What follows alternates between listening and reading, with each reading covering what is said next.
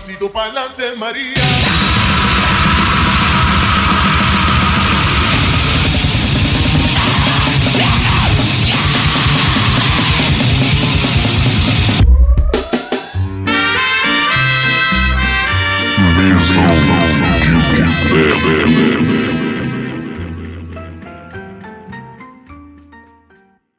É isso aí, estamos no ar com o Mesão de Boteco Entrevista número 40.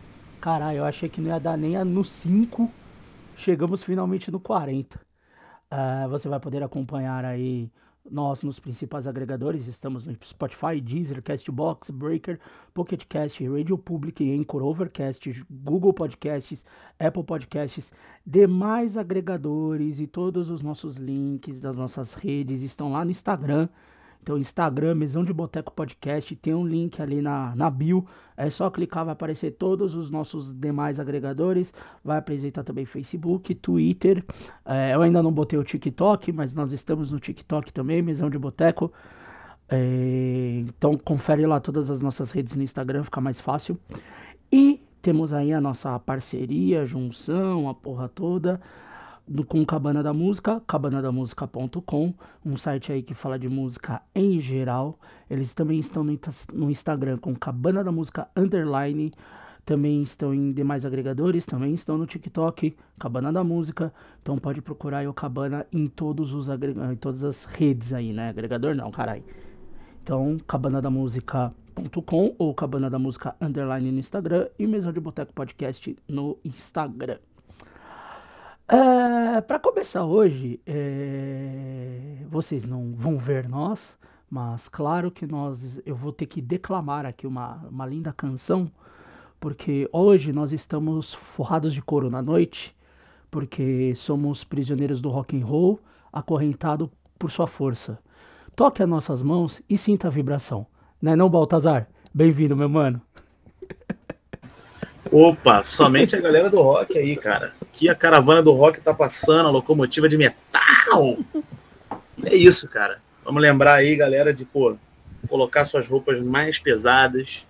Não beba água, beba cerveja. Cerveja, de, de, de repente, tem promoção. Né? Ah. Você achar um 3 por 10 tá valendo mais a pena do que água que você compra um só. E é isso aí, galera. Vamos cair não, pra dentro do metal, que o metal é rock. Não amarre seus cabelos Deixa o cabelo esvoaçante. E se for da stage dive, não dê na frente. Pule nas. Não, não, não pule de frente, pule. É, não, é pular na frente, né? Não pular nas laterais. E se você quer ver um show de uma banda que você gosta muito, fica no fundo. é, rapaziada, Baltazar, Motinho Underground, Dissecando Discos, Nefários Disaster, mais um monte de projeto. Já participou aqui com a gente do Mesão de Boteco de fim de ano, de melhores discos. Então, meu parceiro, depois dessa zoeira toda, muito obrigado por você estar aqui hoje. Já é uma conversa que eu queria ter há tempos. E, mano, satisfação demais você estar aqui. Cara, eu que te agradeço. Eu sou meio bicho do mato, né? A gente que trabalha com mídia, a gente se torna meio bicho do mato, né? Mas, pô, é super maneiro porque, assim, sem querer parecer pagar que eu tô, tô, querendo puxar saco, mas o mesão dos poucos podcasts que eu uso, tá ligado? Porra, eu, eu, eu, como a, como a cabeça do, do do TDAH às vezes divaga muito, né? Uhum. O que, que, eu faço? Vou fazer minha caminhadinha, baixo um episódiozinho, dou aquela ouvida boa enquanto eu tô fazendo a minha caminhadinha. Então, pra mim, tá participando é pô, sensacional, cara. Ah, cara, só de ouvir isso, mano, a felicidade é foda, valeu mesmo, assim, de coração. Que a gente não espera muita coisa, não, tá ligado? Mas é muito foda quando as pessoas que fazem parte do underground consomem a, o underground, né, cara? E, mano, é sem palavras isso. Mas. Pô, cara, e, ah, e assim, um apontamento, né, que eu gosto porque, como a galera fala, né, que o podcast é uma conversa. Eu gosto de conversar com quem fala a mesma língua, tá ligado? Uhum. Não vou, não vou ficar pegando podcast de elite, pô. Eu quero podcast da galera. Esses são bons, tá ligado? É o que você pô. vai ouvir e se sentir inserido, tá ligado? É isso. Isso, isso é foda mesmo. Mas, bicho, eu quero voltar com o Baltazar, mano, de muitos anos atrás, muitos anos atrás. E a nossa primeira pergunta que a gente acaba fazendo para todo mundo é, cara, como, como a música entrou na sua vida num, num geral e como que o underground, o som, né, em si, começou a iniciar também na sua vida, cara. Então, primeiro a música, né, em si, que, que te começou. Com certeza não foi metal, não foi punk que eu tô ligado, porque ninguém começa com metal e punk. Se alguém falar isso, tá de, tá de tiração. E, cara, e depois como é que o, a parada do underground começou a surgir também na sua vida? Cara, é... graças a, a, roubar sinal de MTV, né? A gente e, e assistir clipe de Multishow quando o Multishow prestava, né? Volta e meia aparecia uhum. um Linkin Park ali no meio. E essa turma da pesada aí, né? Eu fui conhecendo, né? E assim, apesar de eu não ter muitos anos de cena, sinto muito pra galera aí que desapontou. Eu via falando, falando nos vídeos, acho que eu tenho muitos anos de cena, mas não. Tenho 26 de vida, quer dizer, vou fazer, né? 26 de vida em breve. É... Eu fui conhecendo por esses clipes assim e tal, né? Só que aqui em casa eu, eu tive internet de escada por muito tempo. Né? Sim. E aí eu acabei, acabei demorando muito a, a me aprofundar mais na música. Então, o que, que eu fazia? Tinha um pessoal do, do época de colégio, ensino fundamental, que tinha mais acesso à internet. Eu pegava a letra, anotava o refrão, né? Sim. E falava, tipo, pô, galera, tem como baixar essa música aqui para mim, eu poder botar no meu celular? e, aí, e aí ficava nesse vai e vem. Até que comecei a ter mais acesso, né? Uhum. E aí, depois disso, eu fui me aprofundando mais. Comecei no Linkin Park primeiro, Aí do Linkin Park descambou no Slipknot, Slipknot descambou no Korn, do Korn descambou no Deftones, e a gente foi caminhando né, nesse terreno do no metal primeiro. Eu, por muito tempo, achava que Disturbed era uma banda boa, cara. Pra você ter uma ideia de como é que eu era envolvido no no metal. Porra, aí você deu uma forçada aí, parça. Não, meu irmão, na época que eu não tinha filtro, Disturbed. Drowning Pool. Nossa, saca? mano essa turma toda. Mas aí junto vinha também Bullet for my Valentine, Avenged, é, toda essa, essa galera ali dos anos 2000, né? É... Só que aí, cara, quando eu cheguei no ensino médio, né, foi que eu comecei a ter contato com o que, que era metal underground. Eu comecei do básico da, do, uhum. do, underground, vamos dizer assim, né? Comecei pelo Sepultura. Sim. E, e não foi nem o Sepultura underground, né? Foi na verdade eu conheci ele pelo Roots. É, é meio que porta de entrada, né? De muita gente, né, cara? Sim, sim. E aí, e, e, inclusive nessa fase do ensino médio, cara, eu sempre gosto de lembrar. Eu, eu participei de um, de um episódio do Obra Fechada, sim, onde eu falei foda. justamente sobre o, o INRI, né? Foi um especial uhum. sobre o INRI. E o INRI foi justamente o primeiro sarcófago que eu ouvi. Cara, quando eu ouvi o INRI a primeira vez, a, a minha primeira reação foi: eu agora sou true metaleiro. Eu não ouço mais nada que seja né, mais leve do que isso. Caralho. E era, e era nível de eu ir pro colégio, tipo, com corrente na calça, com a camisa do sarcófago por baixo do uniforme, tá ligado? Caralho, bicho. E se eu visse alguém ouvindo a Avenge de Linkin Park, qualquer coisa assim, eu já falava, isso é lixo. Caralho. Tipo, adolescente roqueirão mesmo, quando descobre as barulheiras, joga tudo o resto no, no lixo e fala, nossa, isso aqui tudo é uma bosta, sendo que semana passada você tava ouvindo tudo aquilo, né, mano? Mas aí, mas aí tem que lembrar de um detalhe. Eu era Sim. adolescente no ensino médio, tá? Sim. Eu sei que tem, eu sei que tem adulto que faz isso até hoje, mas tem. eu era adolescente no ensino médio. É, é com, o, a sua parte é compreensível, né, cara? Não é que nem uma galera que a gente vê aí atual, os caras com 40 anos fazendo essas bosta, né? Exatamente.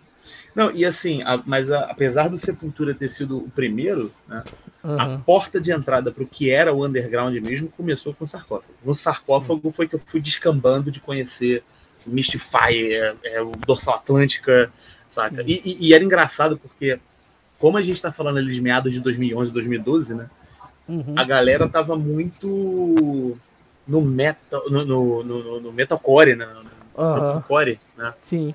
E aí e aí, com esse, com esse lance do, do, do core, né? Tinha muito som moderno que a galera gostava. Uhum. Apareceu ouvindo dorsal, era um, um, contraste muito grande, cara. Eu achava isso muito engraçado, porque eu achava incrível o Carlos Lopes lá berrando: tomara que quebre seus ossos, mague suas pernas, rebente sua cara de porrada. E a galera lá achando aquilo bizarro, saca?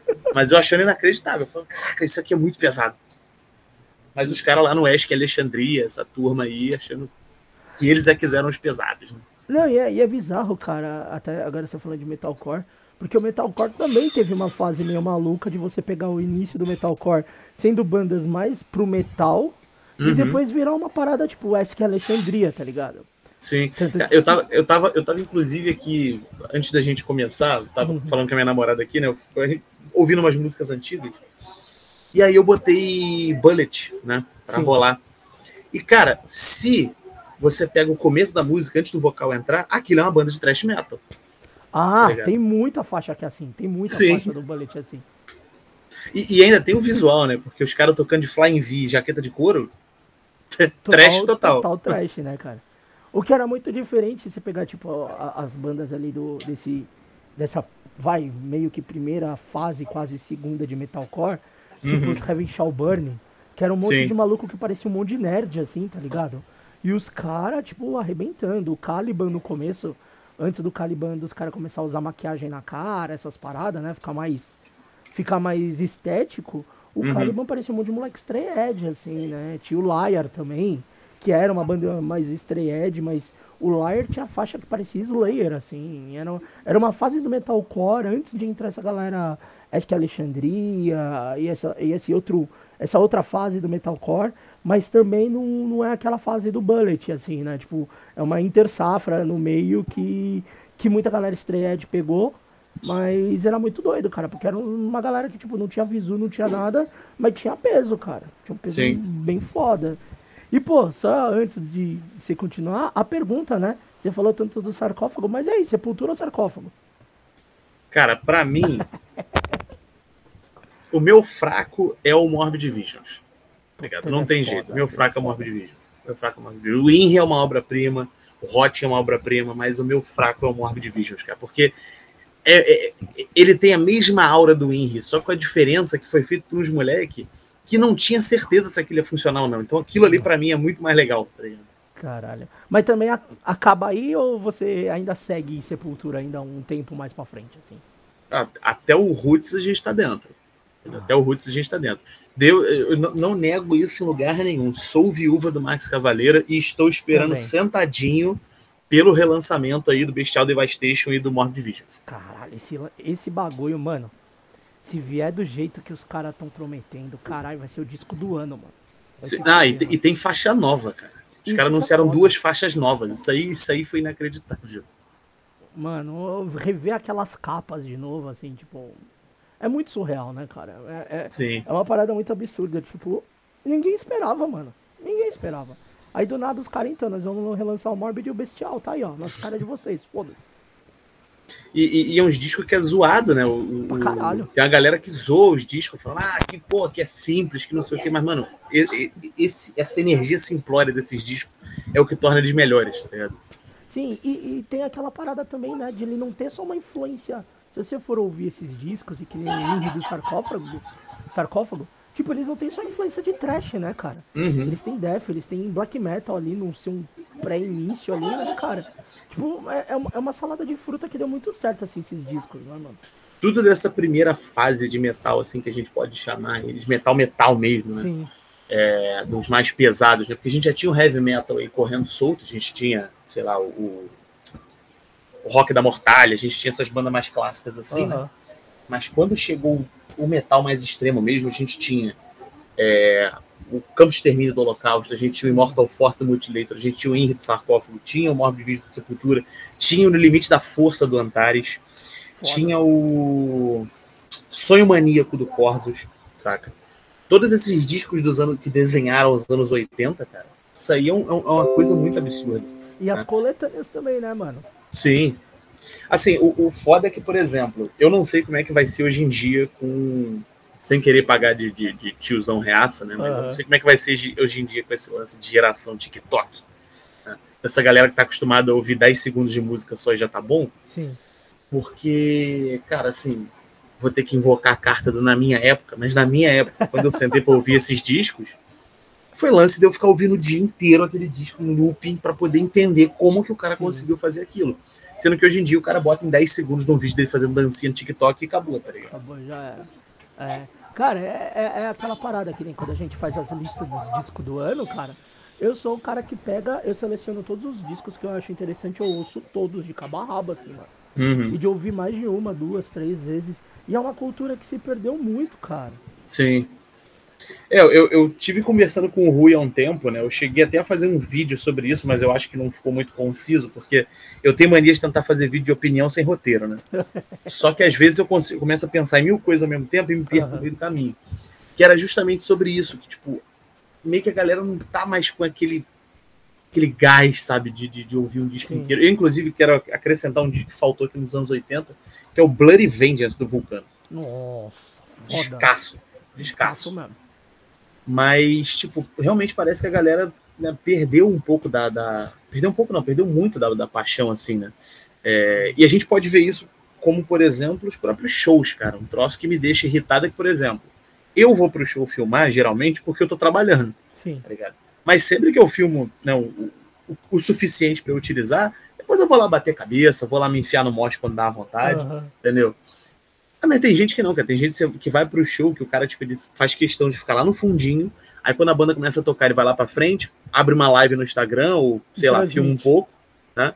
Filma um pouco ali do show e depois ele vai lá pro fundo de novo tomar cerveja, como se não tivesse nada, não tem nada ali em cima do palco. Tá ligado? Não tinha nada ali. Saca? Isso é um bagulho muito bizarro, cara. É, tem o. A, gente pode falar, porque ele não é mais ele não é mais youtuber, né? Mas uhum. o nosso queridíssimo grande amigo Barbônico, né?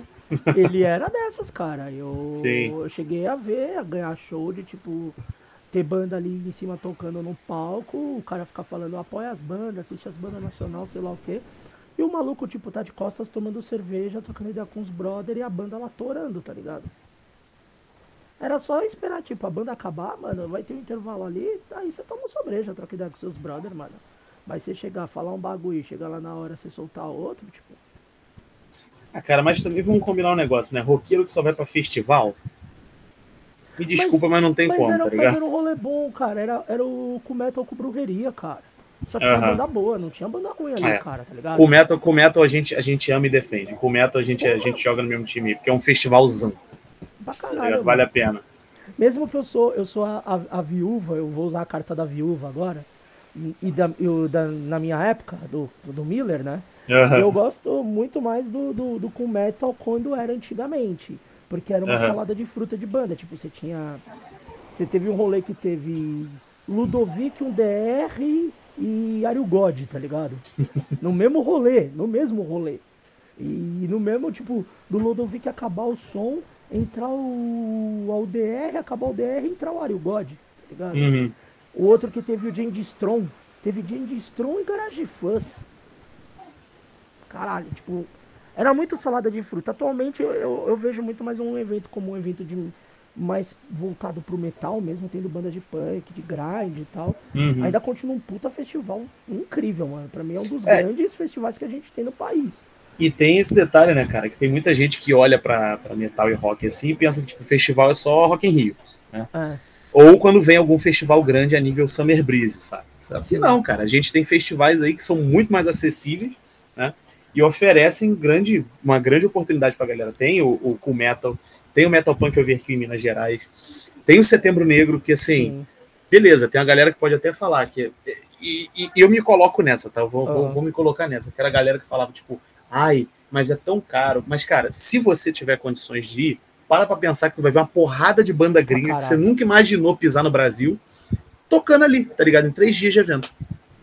É, eu fui, eu fui no ano que teve o Rotten Sound, cara. Tipo, pra ah, mim foi um bagulho. Porra, Fof Hell, Rotten Sound, Vomitori. Tipo, caralho, mano, quando que eu vou ver um rolê com, com, as, com as bandas desse nível, assim, saca? Nunca. Uhum. Nunca. E o Setembro Negro é um puta festival. Ah, aumentou o preço. Beleza, cara. Mas, porra, nesse, eu lembro que nesse ano que eu fui, que, que foi no sábado, na sexta-feira tinha tido Exodus, cara. Uhum. Porra, você vai você vai pagar 100 conto pra ver o Exodus, mano? Caralho, quando Sim. você vai pagar ah, de novo 100 conto pra ver? Esse ano vai ter o Sodom. Cara, a última vez que o Sodom pisou no Brasil foi em 2012 ou 13. Sim. Então já fazem anos da banda no Brasil. Faz mais de 10 anos da banda no Brasil. Sabe? E agora os caras estão de volta para um festival onde você vai ver, além do Sodom, uma porrada de outra banda. Uma caralhada de banda. E um monte de banda foda, assim, cara. Não tem uma Sim. banda ruim, mano. É...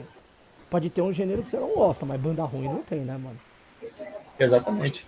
Voltando, é, o bom desse podcast é que a gente desvia total do assunto. Mas voltando, daí você tava falando lá no ensino médio. que você tava andando com a camiseta do sarcófago, corrente na calça, pá. É, e o metal mais fazendo parte da sua vida, né? Sim. Então, é... o detalhe, cara, que era mais engraçado, foi nessa época que eu comecei a aprender gutural. Hum, é interessante, hein? E eu andava com a galera que tinha um costume de praticar gutural dentro do colégio. Caralho, mano. Então você imagina. Que como se já não costume tivesse- gostoso esse. Pois é, como se eu não tivesse ruim o suficiente a galera já trajada de rock no colégio, que já é um bagulho meio cringe, né? Sim. Ainda tinha esse detalhe da galera querer praticar gutural no colégio. Saca? Foi uma, foi uma fase bem, uma fase bem difícil. E eu, e eu tinha franja, mano. Eu esse detalhe, eu tinha franja na época. Era um bagulho muito engraçado. Era camisa de sarcófago e eu de franja, sabe? Você era tipo um, um emo black metal assim, mano? Basicamente. Caralho, que sensacional, mano. Basicamente. Depois que eu, porque eu pô, tomei vergonha, falei, não, vou deixar o cabelo crescer. Aí depois que o cabelo cresceu, eu fiquei careca. Aí não teve jeito. Ai, caralho. Aí não, aí você podia virar e falar assim, ai, daí eu tomei jeito. Eu larguei o black metal e fui ouvir emo, tá ligado? Foda-se. eu ouvi os dois. Se os caras não gostar, tá tudo bem. Ah, Nem, como, como diz o, o, o ditado, né? Nem Jesus agradou todo mundo. né? Aí beleza, você ficou ali aprendendo gutural, teve essa mudança sua do cabelo, pá. E, e na escola mesmo, lógico, essas bandas a gente sabe que são underground, mas dentro do underground elas são muito grandes, né? Uhum. Pô, você pegar um vulcano, você pegar um sex trash, você pegar um, um dorsal, elas são muito grandes dentro do nosso underground. Mas Sim. quando que o Baltazar foi ladeira abaixo e se enfiou num buraco do underground do underground e só, só descendo, só derrota? Cara, por volta de 2013 já, tá ligado? 2012 eu conheci essas bandas mais, né, o- os comandantes do underground. Sim. Mas em 2013 eu já tinha, tipo, metido o pé a fundo, porque era o dia inteiro ah, com a galera nova que tinha chegado, a gente trocando banda o dia inteiro. Ah, escuta isso aqui, pô, black metal aqui do, do Rio de Janeiro. Ah, escuta isso aqui, death metal de São Paulo. E ficava nessa, Uhum. tá ligado? Caçando em blog, cara, me senti um aventureiro, tá ligado? Ia em blog, ia em blog russo, ca- caçar música. né? Eu, cara, o que eu guardo de banda dessa época, e não só do underground nacional, mas também internacional, que eu tenho na minha cabeça até hoje, é, é Burial, Decrepitaf, uma porrada de banda que às vezes só tem duas demos lançadas, mas tá lá. Infernal aqui do Brasil, sabe? Uhum. E, e- e nessa leva foi vindo bandas brasileiras, tipo a Main Corner, o. Caramba, vou, vou lembrar o que eu conheci na época. Mas, enfim, foram vindo bandas desse nicho, assim, saca? Das mais Uhum. extremas e tal. É... Aí aqui do Rio eu acabei conhecendo bandas como Farscape, Whip Striker. E em 2014 foi quando eu comecei a frequentar os shows. né? Uhum. E aí os shows aqui eram uma coisa maravilhosa, cara. Eu não tô nem, tá ligado, sendo irônico. Era realmente Sim. maravilhoso, por quê? Primeiro que era perto da minha casa. Pô, aí é ótimo, hein, mano.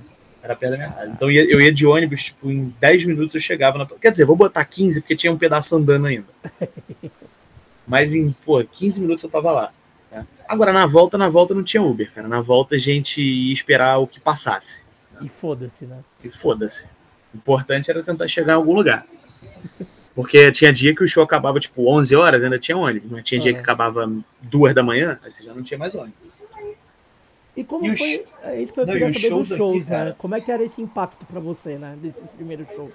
Cara, era muito foda porque quando eu conheci o som em si, eu via muito vídeo de festival. E era aquele negócio de, porra, grade, você ficar lá paradinho na grade, batendo cabeça, dando tchauzinho pra banda, pra torcendo pra alguém te olhar. Só que a- quando eu comecei a frequentar os shows aqui, eu ia num lugar que era o subúrbio alternativo. Tá.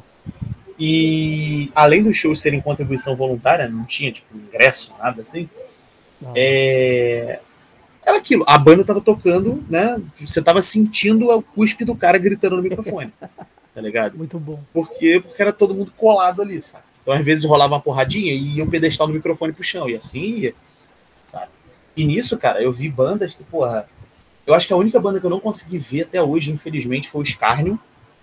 Sim. E tem um rolé que eu me arrependo amargamente de não ter conseguido ir, que foi quando rolou aqui Subterror, foi o último show do Subterror. Porra, foda. Armagedon, foi, quer dizer, um, um não, um dos últimos shows, né? Antes da banda parar. Né? Teve Armagedon. E teve mais o que no dia? Eu não vou lembrar agora, mas eu perdi uhum. esse show também. Assim como eu também perdi o Cúmplice tocando aqui no Rio. Mas o resto, a maioria dos shows eu tava em todos. Porra, foda.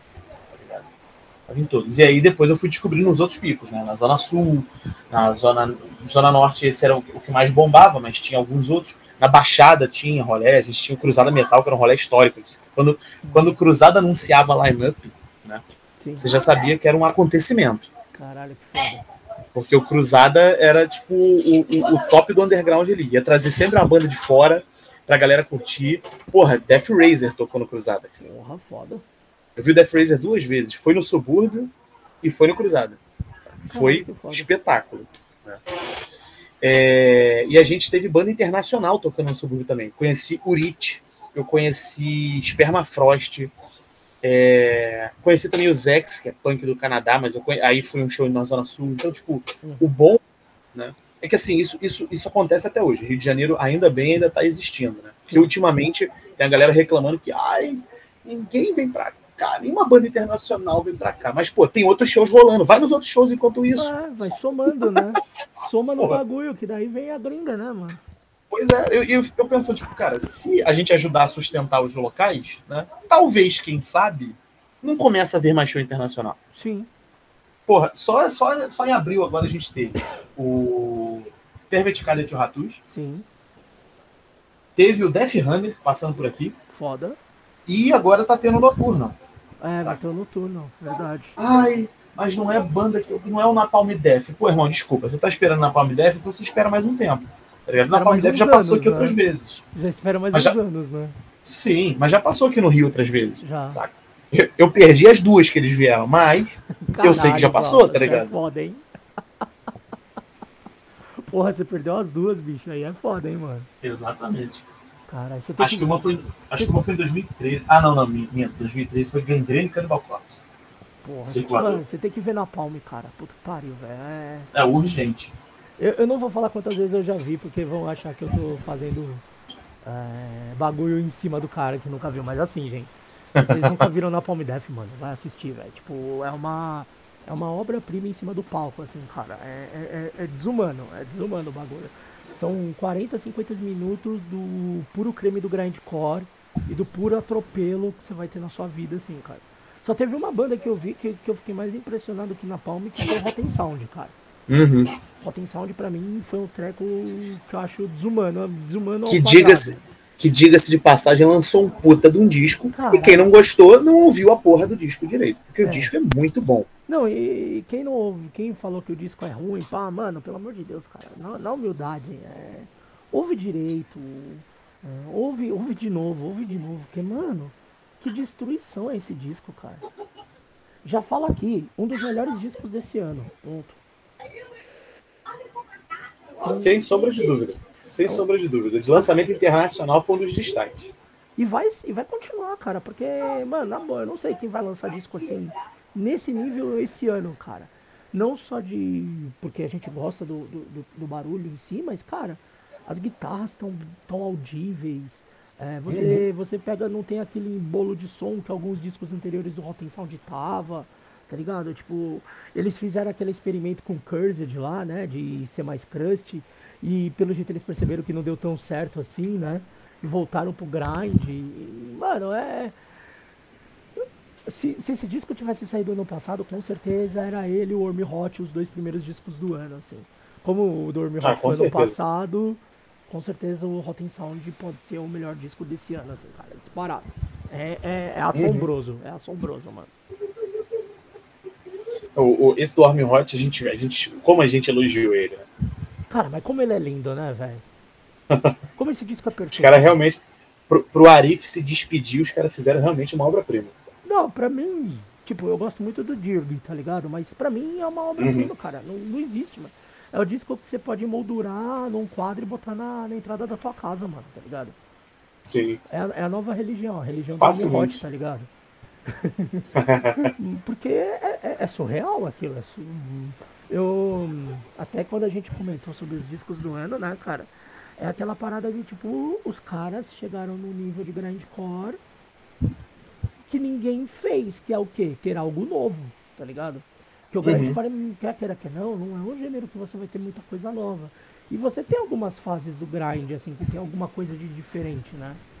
E o Worm Hot conseguiu, cara. Eles conseguiram ter um disco diferente dentro do gênero que você fazer algo diferente é muito complicado. Eu gosto que ele é experimental sem ser experimental. Sim. Sabe? Não está escrito ali que é experimental. Você vai percebendo conforme você está ouvindo. Eles estão botando uma coisa ou outra ali, só que você tem que perceber. E, e, e assim, é, é, sutil, mas perceptível ao mesmo tempo, né? Uhum. É, é, muito incrível. Mas vamos voltar para sua história. É, esse podcast vai ser assim hoje. A gente começa a falar a história do Balta, a gente vai falar de algum outro disco diferente. Aí beleza, teve a parte do cultural, teve a parte do começo dos shows.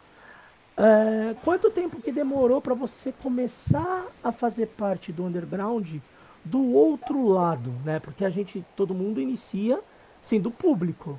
Quando que, que, virou a chave de você não ser mais o público e ser a banda que ser o cara da banda que tá ali em cima do palco ou não tem palco, mas ali junto com os ampli, com o Mickey. Como é que foi essa mudança para você de você sair de público para ser o outro lado do, do rolê? Pô, foi uma loucura. Né? Isso aí foi uma loucura, mas foi em 2014. Não, minto, foi em 2015 uhum. que a gente começou a tocar. Em 2014, a gente tinha um projeto mais consolidado. Por quê? Como eu falei, em 2012 ali, eu comecei a treinar cultural com a galera lá do colégio e meio que queria montar a banda. Eu já, eu, na verdade, desde antes eu já queria ter montado a banda. Só que eu percebi que eu não sabia cantar heavy metal, então eu tinha que procurar outra coisa para fazer. Né? Uhum. Aí a gente montou um projeto, eu, uh, uh, é, verdade, o Guitarra, que na época era baixista, publicou um anúncio no Facebook falando que queria alguém para montar a banda. Uhum. E aí, mano, eu já cheguei falando, olha, o negócio é o seguinte, eu canto, eu desenho, eu tenho o nome da banda já, eu já tenho logo, já tenho arte de capa, já tenho tudo. Eu já tinha de verdade. Caralho, sabe? que da hora. Já tinha, já, tinha, já tinha letras, letras horríveis, mas já tinha letra. Normal, bicho, normal. e aí, falei, cara, vamos, vamos nessa, vamos cair pra dentro. Aí, eu é que arrumava o restante dos integrantes. Uhum. Cara, o mais legal é que essa banda teve se eu não me engano, umas sete formações diferentes sem nunca ter pisado no estúdio nem para ensaiar. Caralho, bicho, como assim, mano? Não, explica essa porra direito aí. Não, é, é porque a gente, a gente sempre conhecia alguém novo, né, que parecia interessante e interessado em fazer parte da parada, uhum. só que a gente não tinha experiência em porra nenhuma. Tá. Saca? Então a gente achava que, tipo, para você começar uma banda de metal, primeiro de tudo, você tinha que ter os itens de divulgação, né, que era o logo, a, mascote. Eu achava que era obrigatório ter mascote. É, mascote, você tem que ter foto, você tem que ter a formação, mas a gente nunca pensou em pegar a galera e ensaiar. O principal vocês não pensaram, né? Exatamente. E aí, tipo, é Bionic Assault o nome da banda. Uhum. Bionic Assault. Que inclusive eu comecei escrevendo errado. Eu escrevia sem o L do uhum. Assault. Depois que eu fui corrigir na logo, eu tive que redesenhar a logo toda. Caralho. É... Você devia ter eu acho que ainda sem tenho. o L, cara. Você devia ter deixado sem o L. Ia, ia impactar muito mais, cara. Ia ser, o, ia ser pelo choque, né? Porra, pra caralho. Então, aí, tipo, depois de um tempo, né? Quando eu vi que essa porra não ia pra frente mesmo, o baixista saiu e falou, ele, ele chegou para mim e falou, cara, eu tô com um projeto novo e eu queria saber se você quer entrar. Falei, beleza, o que, que a gente vai tocar? Aí ele, mesma, mesma coisa que a gente estava tocando, que a gente estava tocando entre aspas, né? mas que a gente queria tocar antes, Death Trash. Falei, tá, me passa a proposta aí. Aí montamos, aí eu cheguei junto com ele e a banda era Desfigura de By Hatred. Caralho, e... que, que nome, puta, bonito, hein, bicho? Já era os mais extremos. Só que aí foi o mesmo esquema. A banda não tinha logo, a banda não tinha arte. Eu fui chegando com tudo. Logo, arte, a porra toda. E eu cheguei também com um baterista na época, que era um amigo meu do, do colégio, que eu chegava para ele e falava, ó, cara, tu sabe tocar death metal? Sei, tá tranquilo. Só que, porra, chegava na hora, o cara ia tocar, tocava tudo errado, tá ligado? Ai, caralho. E aí teve ensaio que ele começou a não ir e a gente tirou o cara. E teve um guitarra também que começou a dar problema, né? Porque o cara, o cara Não é que ele não sabia, mas é que ele não tava afim de tocar metal extremo. Tá. O cara queria tocar hard rock, sabe? O cara queria um troço mais suave. Aham. Aí eu conversei com, com, com o baixista, com o Rodrigo, né, no caso. É, E aí ele falou, ele, cara, eu vou pra guitarra, né? E a gente precisa de um baixista. Sim. Eu falei, beleza. Eu, sem nunca ter tocado baixo na vida, falei, vou assumir o baixo. Ah! Detalhe que eu não tinha nem o baixo na época. Que, que delícia, hein, cara? Mas aí, depois de tanto dar cabeçada de um lado pro outro, eu falei com ele, falei, cara, a gente na época a gente já tinha feito os novos amigos, que era de uma outra banda de black trash chamada Esgoto Satânico. Caralho, mano, que nome bom, velho. Esgoto satânico, caralho, mano. Eu, mano, Aí eu fui conversar dia com os tiver uma cara. banda nova, eu vou, vou botar esse nome, mano. Esgoto satânico, cara. Caralho, que genial, mano. Era sensacional. Não, e aí a gente chegou pros caras e falou, tipo, mano, olha só, a gente tá precisando de um baixista e um batera. Uhum. Vocês topam? A gente, a gente vai fazer show junto, tá? É... Aí os caras, não, beleza, vamos nessa. A gente começou a ensaiar, né? Cara, o som é, é, é podraço, né? era um som podraço, era um, um- som básico pra caceta. Sim. Ah, o Rodrigo ainda se dedicava mais ali na guitarra, mas no geral tu via que era um som básico pra caralho. Aí, mas aí beleza, a gente pá, ensaiando, ensaiando, ensaiando, a gente falou, galera, a gente precisa tocar, e agora a gente precisa fazer um show. Como é que a gente vai fazer? Aí a gente lembrou do subúrbio, que lá no subúrbio o cara não cobrava pelo espaço. Porra, foda. Da hora isso. Isso era maneiro, o cara não cobrava pelo espaço, ele só tirava o dinheiro dele do bar. Né? Mas para as bandas ele tinha que fazer a contribuição voluntária. Uhum. Aí eu falei, porra, vamos falar com ele. Só que na época a gente era um moleque de pô, 15, 16 anos. Né? Não fazia ideia nenhuma de logística, de porra nenhuma. Sim. Aí a gente foi falar com o cara. Aí primeiro o, o, o baixista chegou e falou: Não, deixa que eu falo com ele, porque eu já conheço ele, que eu já toquei lá antes. Aham. Ele foi falar, aí ele voltou uns dois dias depois. Ah, galera, pô, tem que ver, porque o cara falou que tá lotado. Eu falei, pô, impossível. Saca? Porque isso a gente tava vendo, a gente tava vendo acho que em novembro ou dezembro Aham. de, dois, de 2014. Falei, cara, é impossível tá lotado, porque o ano tá acabando, tá ligado? Como é que o cara já sabe que já lotou ano que vem? Né? Aí eu falei, não, me dá o contato dele que eu vou resolver isso agora. Aí fui lá falar com o cara. Cheio de atitude sem saber de porra nenhuma. Falei com o cara, eu, porra, meu irmão, que a gente tem que tocar aí, como é que é aí o negócio aí? Ele, pô, cara, eu abro o espaço aqui, mas você tem que organizar o evento e tal. Quem, quem que tá organizando? Sou eu. É você que tá organizando? Eu falei, é. E já tem as bandas pra tocar? Já, não tinha banda nenhuma. Eu não tinha combinado com banda nenhuma. Já. Aí ele, então tá beleza. Então só, ó, eu tenho essas datas aqui disponíveis, escolhe uma pra vocês. Aí tinha a data de janeiro. Se eu não me engano, foi no dia 26 de janeiro de 2015 que a gente fez o primeiro show. Só que aí, depois que ele confirmou, eu falei, cara, agora a gente tem que correr atrás da banda. Fudeu. Primeira banda confirmada foi a Esgoto Satânico, não tinha outra, Sim. junto com a Desfigura de ali. E aí, eu joguei na internet, falei, cara, por favor, eu joguei no Facebook, né, na época que o Facebook bombava ainda. Sim, pra caralho. Galera, por favor, eu preciso de uma banda pra fechar um cast de um evento. Meu primeiro evento, eu preciso fechar, porque senão vai cancelar a data. Aí uma amiga minha chegou e falou: Olha, amiga minha da época, né? Hoje em dia a gente não tem muito mais contato, mas não teve briga, né? Só, não, não se- só se afastou, né?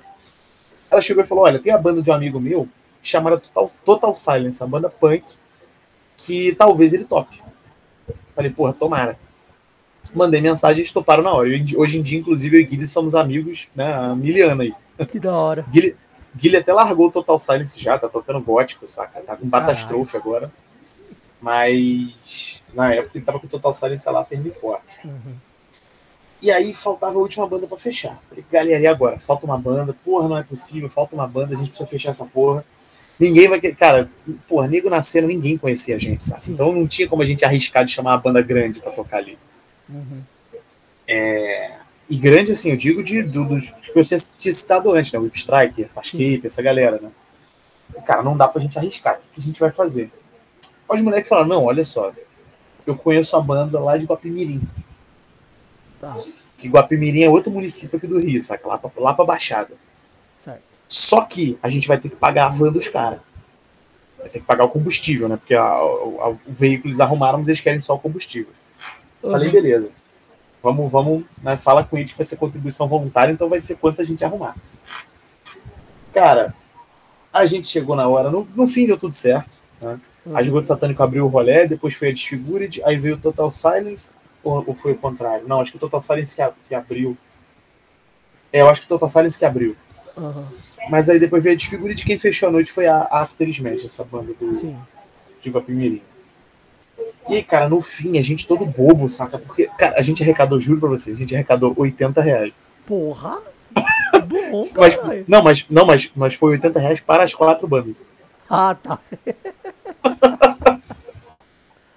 20 contos só que aí, Sim, só que aí, cara, o que deixou a gente mais maravilhado, não só do fato da gente depois juntar com o dinheiro que a gente tinha e todo mundo poder comer hambúrguer, tá ligado? É como a gente ainda ficou pensando, tipo, caraca, mano, a gente ganhou esses 20 conto com um show nosso, tá ligado? Olha que bagulho incrível. E, cara, o mais legal foi que a galera da cena, assim, os mais cabeça, né, começaram a. Eles estavam lá. Os mais cabeça ali da época. E eles viram e falaram, pô, esses moleques aí tão, tão bom, hein? E aí, come... aí que a gente começou a tocar mais, né? Nos eventos dos caras, assim. Hora, aí depois começou a dar, dar aquelas merdinhas pra lá, merdinha pra cá, a gente foi se afastando ali. E por fim a banda acabou morrendo porque realmente a gente já tava sem saco para continuar tocando, saca? Não, não, tinha mais o que tocar. É, o nosso último show foi uma das coisas mais deprimentes do planeta, cara. A gente tocando para as bandas que foram convidadas. Caralho, mano. Ah, eu, eu, eu, já passei por isso, mano. Eu tô ligado com é. é, é deprimente. Teve um, um rolê no finado Espaço Impróprio, que era um pico que tinha uhum. em São Paulo.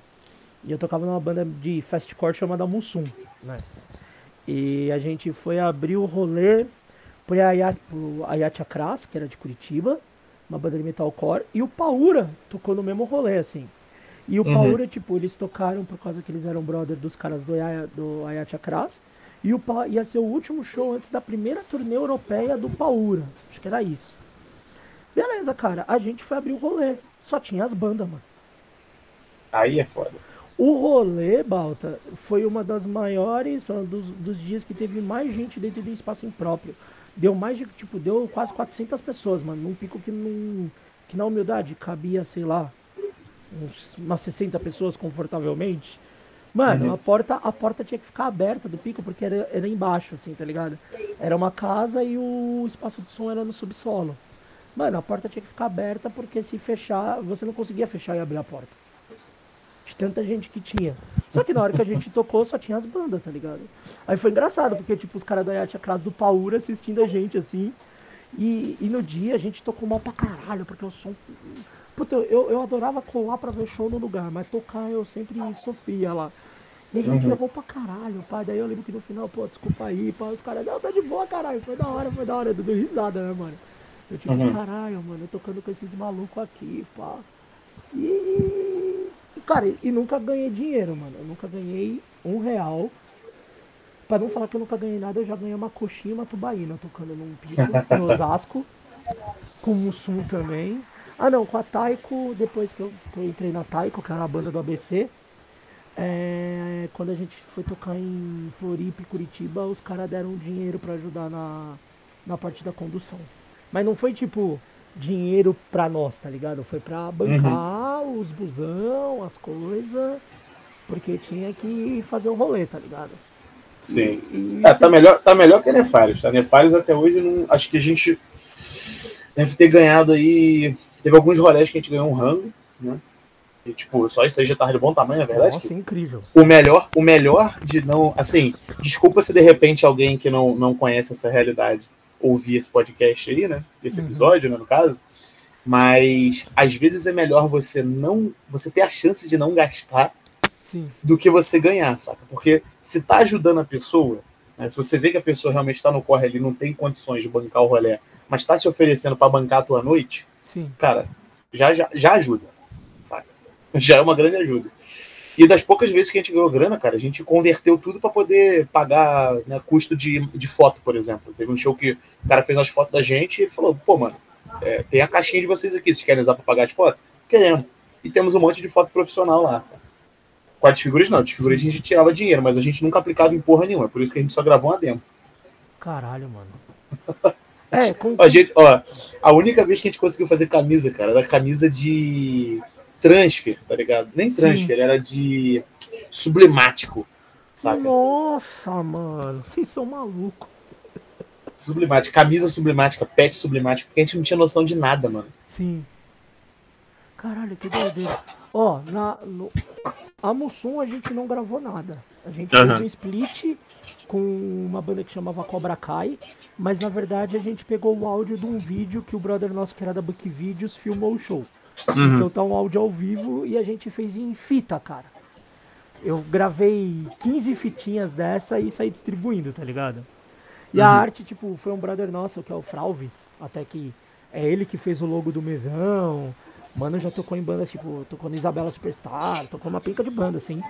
E a arte, cara, era o. O professor lá do Cobra Kai. Era uma imagem do Karate Kid, né? Aí é onde uhum. o, o Miyagi, ele botou a cara do Mussum. E atrás o do Daniel, do Daniel Larusso, ele botou a cara do William Bonner, mano. A gente não entendeu porra nenhuma, assim. Era muito aleatório, a gente ria pra caralho. Eu falei, mano, que arte foda, que arte foda, caralho, pá.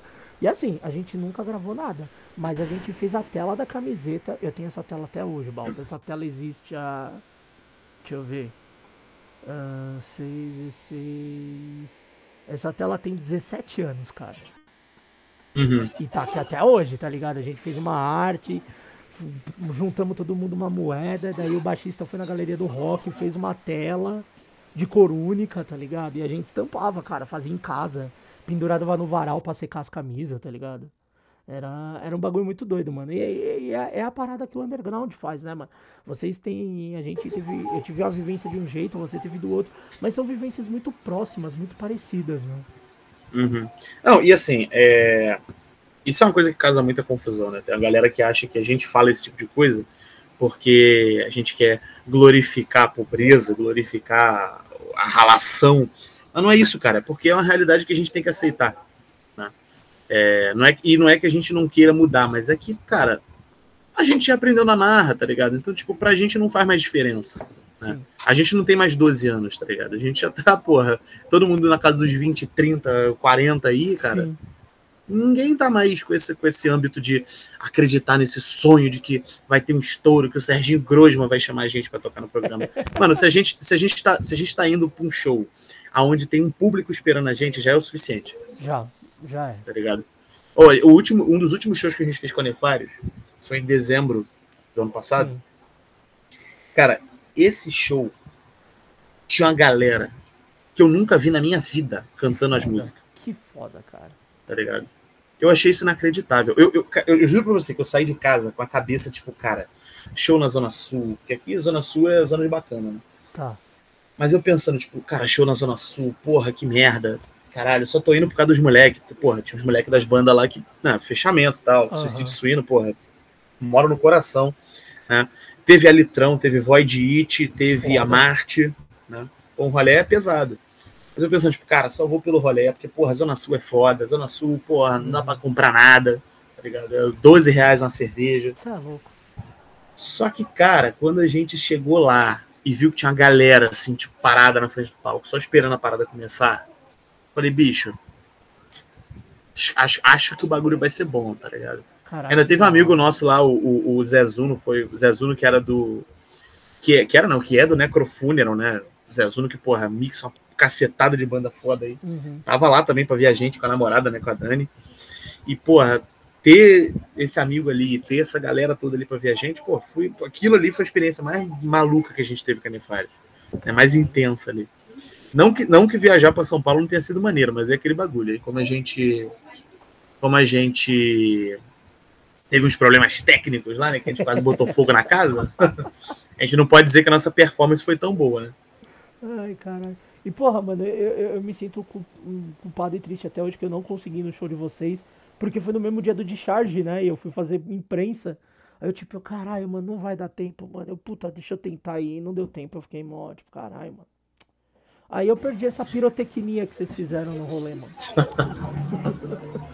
ah, mas a gente, a gente pretende voltar, só que sem botar fogo em nada dessa vez. Porra, por favor. Ah, não, mas se quiser botar fogo, pode colocar, porque daí é um, um show a mais no rolê, tá ligado? Então é um bagulho a mais, cara.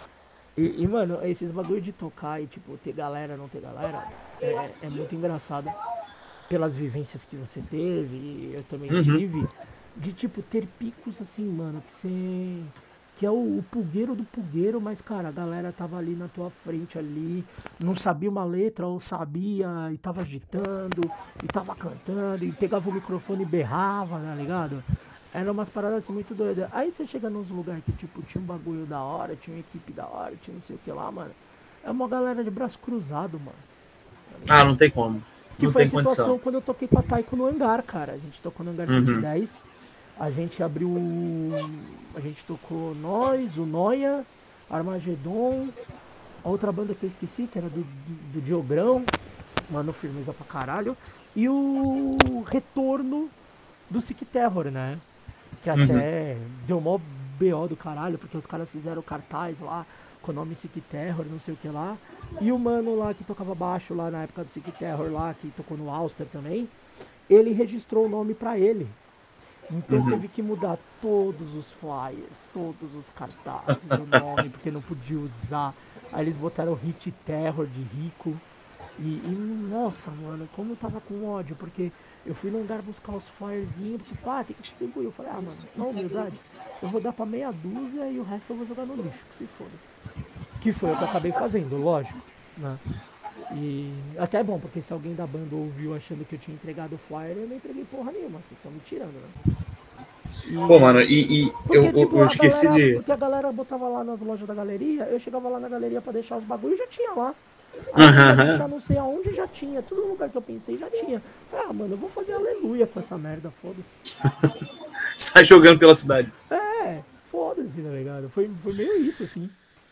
E, e, e, cara, teve um outro lance também com a, com a Desfigured, né? No começo da banda, quando a banda começou a ficar popular, na verdade, a gente ah. tava tendo. Eu não vou dizer shows lotados, né? Mas pra gente, 40 pessoas já era muita gente. Né? Oh, pra caralho.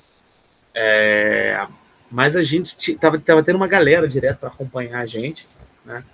E, cara, acho que duas das maiores doideiras que a gente já passou na banda foi uma vez que a gente tocou. Uh, foi num. Não é necessariamente outro município, mas é uma parte da cidade meio longe, saca? Que foi na Ilha do Governador, cara. A gente nem esperava que nosso som fosse chegar além do nosso bairro. Então, tipo, chegando num bairro tão longe quanto a ilha pra gente, pô, aquilo foi inacreditável. A gente lá, lá pro outro lado da cidade tocar com a rapaziada que a gente nem conhecia. Né? Quer dizer, muitos amigos foram também, mas maioria foi tudo galera de lá que foi lá curtir o evento. Eu tenho, eu tenho inclusive trecho desse show no, no, no YouTube, né? Uh, com a galera lá batendo cabeça, saca? Os amigos pegando o microfone e berrando as letras. Que foda. E uma, uma outra experiência doida também que a gente teve, cara, foi quando a gente conseguiu botar desfiguras para tocar no Cruzada. No Cruzada Metal. Que, foda. que era o evento, tipo, Sim. elite zona tal da parada, e a gente pensando, tipo, cara, será que um dia a gente vai? Será que um dia a gente vai? Mas a gente tava tocando direto e aí acabaram indicando a gente, falaram, ah, bota a banda dos moleques aí, tá ligado? E a gente tava lá abrindo cruzada. Não foi, tipo, lotadão, porque no mesmo dia tava tendo o Irit e não deu tempo de acabar o Irit lá para começar outro. Mas ainda assim, ainda tinha uma galera lá já esperando pro show começar. Então, tipo, foi muito maneiro. E um palco alto é, faz uma diferença, não vou nem mentir. Porra pra caralho. Faz. faz. Mas pra porra, caralho. Mano, tava, tava louco. Eu devo ter fotos desse evento ainda. Vídeo não tem, mas eu sei que foto eu tenho desse evento ainda. Eu, eu cara, eu, eu com, com um traje que, meu Deus, cara, que bagulho ridículo. Eu com aquele esculturno alto, calça jeans, colete jeans, tava lindo. Porra, mas você tava. E, ma tava e maquiagem, do, tá? Puro creme do metal, velho. Sim. Não, e maquiagem, tá? Tem esse detalhe, ah, maquiagem, olho preto. Hora, que da hora. Mano, no hangar eu lembro que eu toquei de bermuda, camiseta nem era de banda, sei lá que porra que era. Um boné de futebol americano que eu tinha de 1900 e bolinha. E o doido, mano, minha mãe foi no rolê do hangar, né? Porque a gente morava próximo ali na época. Agora a gente não mora mais, uhum. longe. Mas a gente morava na região da Zona Norte, né? Então era fácil pra ir pro hangar, que ele é meio centro, Zona Norte. Ele era bem perto. Tipo, pegava um busão em 15 minutos eu tava no hangar, assim. Uhum. E, porra, nesse dia minha mãe foi, né? Eu falei, não, você, a gente vai tocar no hangar. Tipo, ela, porra, no hangar, não, eu vou. Aí, cara, tem, tem vídeo. Se alguém quiser procurar, é só colocar Taiko Hangar 110, vai achar. Tem o vídeo do show todo. E, mano, numa hora assim do nada, eu tava falando algum bagulho. E eu já tava meio assim, porque o palco do hangar é alto, né? Só que a galera embaixo tava muito de braço cruzado, pá. Eu falei, ah, mano, eu queria descer, tá ligado? Eu queria ficar lá embaixo, berrando, rolando no chão, que eu tinha essas piras, né, mano? Eu rolava no chão, dava voadora nas pessoas, eu ia beber água, eu largava o mic e ia beber água. tipo, tinha uma aspiração, mano. Já teve um rolê no meio do som, eu largar o mic, eu fui no fundo do pico pegar uma, um copo d'água, assim, tá ligado? E voltar e foda-se. Como se nada tivesse acontecido, né? E, mano, eu lembro que nesse dia, pai, eu assim, Aí eu olhei pra frente, daí eu vi minha mãe lá. Aí eu falei, ah, e hoje é foda porque minha mãe tá aqui. Oi, mãe! Mandei um oi, mãe, cara. O lugar inteiro começou a rachar o bico assim, velho. Eu, tipo, pronto, quebrei o gelo com a galera, pelo menos. Pelo menos eu consegui quebrar o gelo. Mas é, são rolês legais que a gente guarda na memória, que nem, porra, vocês terem aberto um rolê foda e, porra, pra gente ter tocado no hangar. Pra mim ter tocado no hangar, né, cara? A gente uhum. fala que tem picos que não é só pelo o, o agente tocar, mas é pelas pessoas que já passaram por aquele lugar, né? E de quanto que aquilo é representativo para nós. E, porra, mano, você tá num palco que, porra, o, o Redson tocava de três em três meses na porra do palco, tá ligado? De, de eu entrar, cara, e eu lembro até hoje o. Caralho, eu esqueci o nome da porra da banda. A, a, a banda do. O Benediction. O Benediction uhum. tinha pichado numa parede lá, porque o hangar tinha umas divisórias, assim, os camarotes, era tudo de plástico. Que eu não sei por que jogaram aquilo fora, que aquilo era uma relíquia do underground, mano. Todo mundo pichava aquilo. E tinham pichado Benediction as here, tá ligado? Os caras botaram uma cruz de cabeça para baixo, assim. Os caras do Benediction picharam, assim, no bagulho, tá ligado? E eu, tipo, caralho, mano. Benediction uhum. pichou essa porra. Eu, tipo, caralho, que, mano, que foda, pá. E, e, é muito doido, cara. É muito doido como uh, são situações que, que, são dentro do underground, e, mas tornam o underground um lugar melhor pra gente ter esses momentos, né, mano? Sim. Não, cara, é, a, gente, a gente uma vez a gente teve uma experiência que, tipo, a gente não se achava death metal o suficiente, né? Uhum.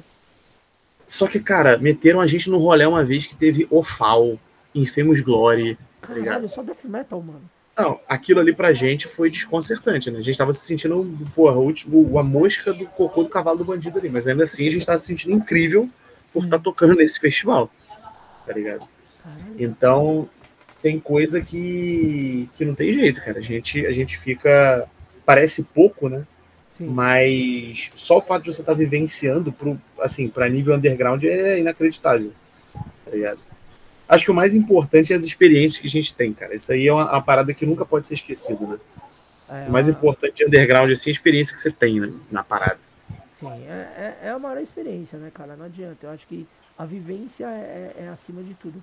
Tanto que a gente zoa, né? Que a gente fica. Pra vocês que estão vindo, eu, o Balta, a gente parece duas velhas fofoqueiras, né? A gente fica trocando ideia. Tipo, eu tô indo trampar às 7 horas da manhã. Se não é eu mandando alguma mensagem para ele falando alguma bosta, ele mandando e a gente, tipo, o dia inteiro rindo daquilo e aloprando, tá ligado? É, é essa a nossa vida. E. mas mas a, a, a, parada de tipo. Que muita gente vê de uma galera não ter tido essa vivência, mas achar que teve uma vivência muito foda dentro do underground, tá ligado? E, e não é uhum. tipo de esculachar a pessoa, tipo, ah não, você não teve a vivência, você não pode falar nada. Lógico que você pode. Mas, mas é bizarro você virar e falar, tipo, mano, eu vou dar um exemplo bem, bem escroto, não, na boa, assim, bem idiota. Ah, porra, eu, eu colo no rolê e, porra, cerveja, sei lá, mano, a cerveja pra mim eu acho que é um bom preço, tá ligado? Pagar 10 conto, 12 conto. Pra gente no underground não é, cara. Tipo, pra gente é caro Sim. pra caralho. Esse 10, 12 conto é a passagem de, de volta pro rolê. Exatamente. Então tem muito dessa parada, né, mano? Não, e, e, isso quando tu ainda tem chance de pegar um transporte público, né? Porque se a volta for só de Uber, irmão, tu não vai comer, tu não vai beber, tu não vai fazer nada. Tu vai guardar o dinheiro que tu tem no bolso para tentar rachar com a galera ali, quem for pelo mesmo caminho que você, para pegar um Uber todo mundo junto.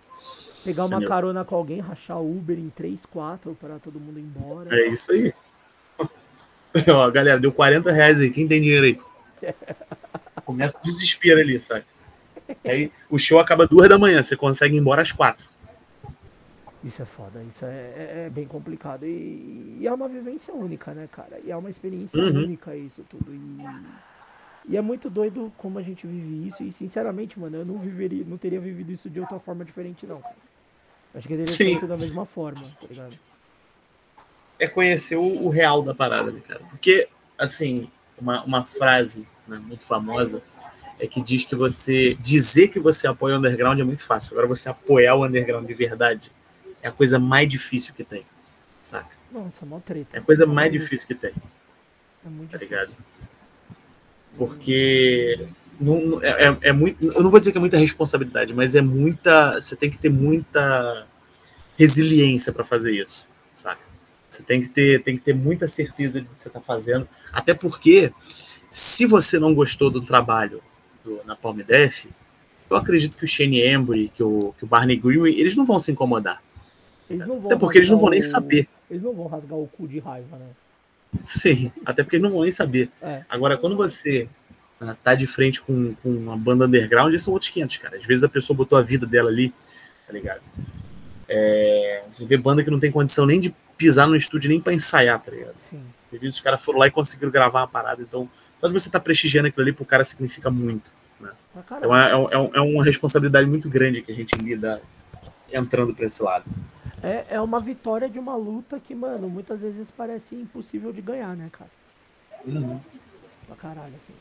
Mas, bicho, você falou de underground e antes da gente voltar com as suas trilhares de bandas, né? Que o, o Balta também é mais um, né? Que tem trilhões de milhões de bandas. É, eu, eu, um dia eu vou montar um super time, assim, tá ligado? Eu vou colocar.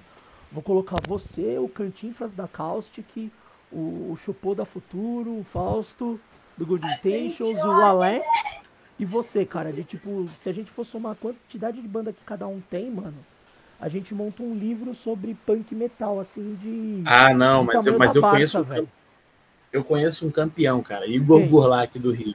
Igor Goulart. O Igor deve estar com atualmente 13 projetos.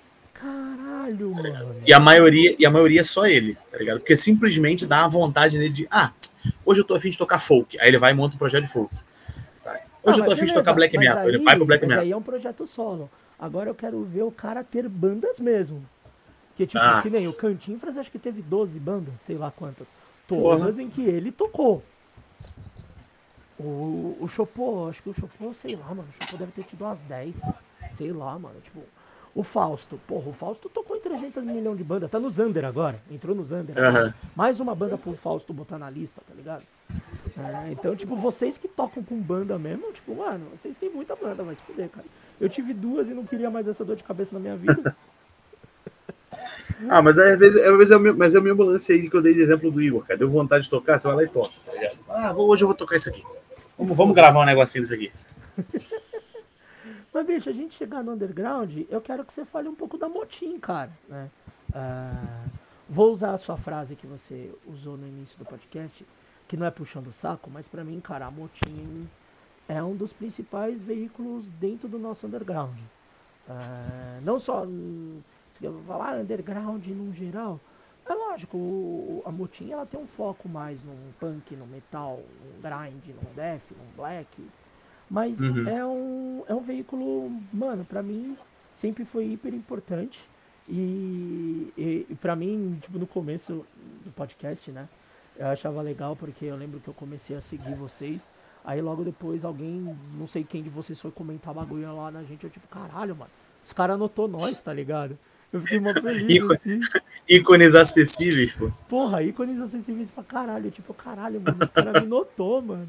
Que da hora. E, e porra, depois de, de, de um tempo a gente trocando ideia, cara. Mas eu quero que você me conte um pouco da Motim, cara. Como, como a história se desenvolveu, como se chegou nesse ponto que a Motim tá atualmente. Porque, porra, a Motim não é só resenha de show, vocês têm as coletâneas, vocês tiveram os festivais. Mano, vocês fizeram muita coisa e fazem muita coisa, cara. É, cara, assim, é, o projeto, eu, eu peguei meio que o bonde andando, né? Porque o projeto ele começou lá para 2017 com o Rui. Uhum. Que ele e o Babidi, se eu não me engano, eles tinham um projeto de fazer meio que uma rádio, uma rádio zona online só com banda underground. Sim. Então eles pegavam e montavam um monte de playlist no YouTube aonde as playlists não ia ter distinção, saca? Você ia ter uma banda nova e você ia ter o facada na mesma playlist. Foda. Saca? Que é pra galera, a galera que gosta de facada vai conhecer essa banda nova aqui que tá na lista também. Sim. Obrigado. E aí um dia, quando a Nefários já estava em atividade, calhou da Nefários cair numa playlist dessa. Obrigado. Eu pô, falei, pô, galera, eu fui agradecer, né, e tal. E aí a gente começou a trocar ideia e tal. E aí o Rui me convidou para um quadro, né? Ele falou, ah, cara, eu tenho um quadro aqui é, onde eu convido a galera da cena, assim, para poder, né, falar sobre álbuns que ajudaram eles a, a, se centrar na cena e tal. Você quer participar? Eu falei, vamos lá. O detalhe que era para falar sobre seis álbuns, eu citei 12. o pior é que eu, eu, fui, eu fui tentar gravar a primeira vez, porque eu falei que pro Balta que eu quero participar. E, mano, eu não consegui gravar seis, eu gravei tipo 11.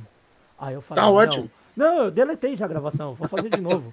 porque ficou uma bosta, cara. Não, e assim, é, sabe aquela parada? Tipo, eu tinha falado de um disco, aí eu linkei esse disco a um outro, que eu linkei a um outro, e eu já tava falando do quarto disco que eu tinha linkado do primeiro, assim, mano.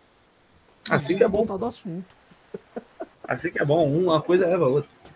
Então, aí, cara, é, depois disso, né, eu cheguei pro Rui e falei, cara, eu tenho uma ideia, tenho umas ideias aqui, eu queria saber se eu posso né, aproveitar o espaço aí do canal para poder né, a gente concretizar isso aí. Aí, pô, com certeza, vamos nessa. Aí comecei a fazer, comecei pelo dissecando discos, né? Porque eu falei, pô, eu compro tanto CD, eu não, não acho justo essa porra ficar só aqui para mim. Eu quero que as bandas, né, tenham um, um, um, espaço de divulgação. Porque, cara, na boa, sei lá, é, eu não digo nem, nem pegar como imprensa, mas você mesmo comprar um CD de um Dark Throne, de um, de um Mayhem, tá ligado? De um, de um Metallica, você pegar isso divulgar, isso é fácil. Tá ligado? Isso é fácil pra caralho, isso qualquer um faz, tá ligado? Agora, você pegar um CD do Plague Rage, você pegar um CD do Deusebu, você pegar um CD do, do, do Vazio, saca? E você mostrar, tipo, olha galera, olha o que está sendo produzido no underground, olha isso aqui. Olha a qualidade desse material. Ou então não precisa nem ser um, porra, um material fodástico também, um digipack com 48 abas. Você pode pegar um material mais simples que seja. Hum. Mas só mostrar aqui, galera, olha só, ainda estão prensando CD no underground, olha aqui, ó. Simples, mas ó, tem aqui o encartezinho com as letras, tá? Um papel, um papel impresso com as letras para você conhecer um pouco mais da banda tal. Porra, a ideia deu certo, a gente começou a, a, a fluir a parada. Né? Mas aí, cara, é veio pandemia, né? Uhum. E eu tinha, eu tinha sido recém-promovido no meu trabalho. Caralho. Mas aí, do nada, no final de março, eles me desligaram. No final de março de 2020, eles me desligaram. Sim. E aí, o motim, cara, foi uma, um norte para eu construir alguma coisa enquanto a cabeça estava desocupada por causa de pandemia e sem, sem emprego, né? É... Então, tipo, a gente foi tentando produzir o máximo de conteúdo que a gente que vinha à cabeça para a gente poder conseguir se manter centrado ainda, porque, cara, período de pandemia foi desesperador. Pra caralho, muito. Foi desesperador. Você não podia ver ninguém, você não podia fazer nada, saca? Você tinha medo de sair e voltar para casa, né? Então, foi um período muito, muito, muito, muito obscuro. Né? Então a gente sentou entre si por que aquele bagulho? Que fique claro, né? A gente não é influencer, cara. A gente não tá aqui para ensinar você a qual roupa você tem que usar em show, a como que você tem que prender o seu cabelo. A gente não tá aqui para isso. Né? É... Caralho, desculpa, não tem como não ir. É, eu não, uh, desculpa, mas a última coisa que nego vai ver eu fazendo no canal é um Vista-se comigo. Mano, isso é muito piada interna. Porra, não tem como, cara. Ai, caralho. Tem como. Desculpa, desculpa. Eu olhei, eu olhei, cara, eu, eu cheguei pro Rui e falei, cara, vamos, vamos fazer o nosso conteúdo, assim. Doa quem doer, tá ligado? É... E, e, assim, antes que venha, né, o, o sommelier de conteúdo falar, ah, mas isso atrai público? Cara, atraiu inscrito, mas não visualização. Mas a gente se preocupa? Não, não. tá ligado? Porque acho que no fim o que mais importa é que a gente foi lá e fez, cara. Se fosse isso, eu não Se eu vejo o vídeo depois. Isso aqui. Oi? Se fosse isso, eu não tava fazendo podcast até hoje, cara. Pois é, tá ligado? Eu vou ficar me contendo a minha vontade de, de fazer o bagulho porque ninguém tá vendo. Não, meu irmão, se, se eu tô com vontade de fazer, eu vou lá e vou fazer. Uma hora ou outra alguém vai ver, tá ligado? Porra, eu fiz um vídeo do Misfits, cara, que pegou copyright ainda assim, o bagulho já tá vi, quase chegando a eu quase, vi, eu vi quase duas mil visualizações, tá ligado? Caralho, mano. Eu vi esse vídeo do Misfits, eu vi. Muito Porra, aí eu desenterrei minha discografia, cara. Desenterrei a discografia inteira do Misfits que eu tenho no meu HD, porque eu não tenho dinheiro pra comprar disco do Misfits. É, eu também não tenho. Eu tenho um CDzinho pirata só e o resto tudo no computador e foda-se, tá ligado? Não, o, cara, a última vez que eu vi alguma coisa do Misfits foi o, o Evil Live e o Earth AD. Cada um 250 reais. Falei, pô, irmão, desculpa, mas eu não tenho dinheiro pra isso.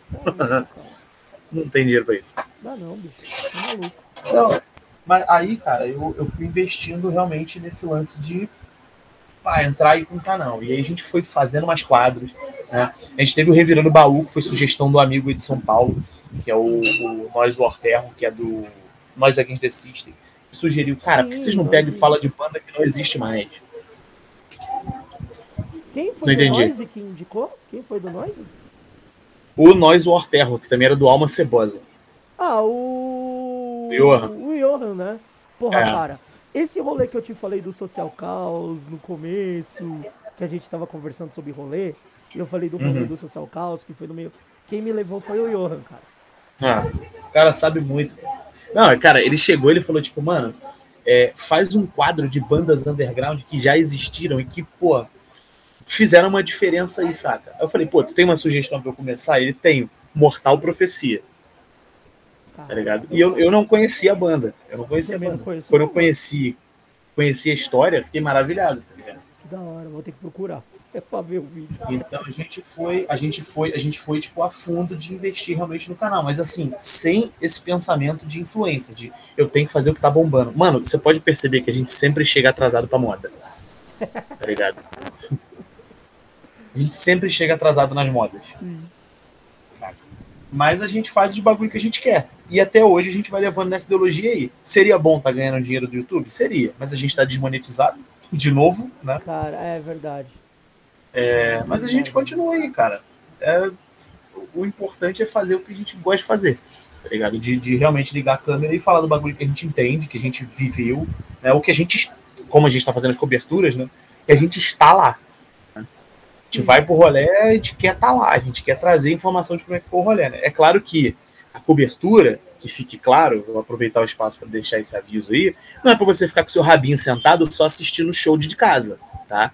A cobertura é justamente para mostrar para você, ó, isso aqui rolou. Fica ligado porque tem mais aí, tem mais show aí. Vamos para os próximos shows. Sim. Não é para porra, para nego achar, ficar que nem antigamente que nego confirmar a presença no Facebook e não ia nos eventos. Não ia no rolê, é. é. Caralho, isso é muito, isso é muito coisa de filha da puta. Desculpa. Ah, não tem nem condição, cara. Isso é um bagulho ridículo. Aí depois ficava velharado enchendo o saco, falando ah, a internet está matando metal. Ah, não é bem internet, não, é preguiça mesmo, tá ligado? É a preguiça das pessoas. E até o bagulho que você falou, né, da pandemia, cara, e, e tanto da Motim quanto da, da, da Nefários, cara, eu queria que você falasse como que foi esse momento da pandemia, né? Porque esse podcast surgiu na pandemia, né? É, eu já tinha tido um outro projeto de podcast que não deu muito certo. E o mesão surgiu de uma forma de você trocar ideia da forma que fosse com as pessoas, tipo. Até hoje eu não escrevo roteiro. Uhum. não vou mentir. Se eu falar que eu escrevo roteiro, eu estaria mentindo. Eu algumas, também não. Algumas, também não. Os, os vídeos são tudo, são tudo com tópico. Algumas entrevistas eu escrevo em roteiro, pra eu não me perder. Porque tem gente que realmente, tipo, eu não manjo tanto do trampo. Uhum. Então eu acho que é bom você ter um, um norte ali pra seguir, né? Mas. E o mesão surgiu por causa disso, cara. Por causa da minha necessidade de, de fazer algo, que nem você falou, na pandemia a gente tava, mano, ficando biruta. A gente uhum. não conseguia ver pessoas, a gente não conseguia respirar na rua. É, cara, até hoje eu lembro, a primeira vez que eu botei o pé pra fora de casa eu chorei, assim, tá ligado? Uhum. E... e o podcast pra mim foi algo que, tipo, mano, me ajudou muito.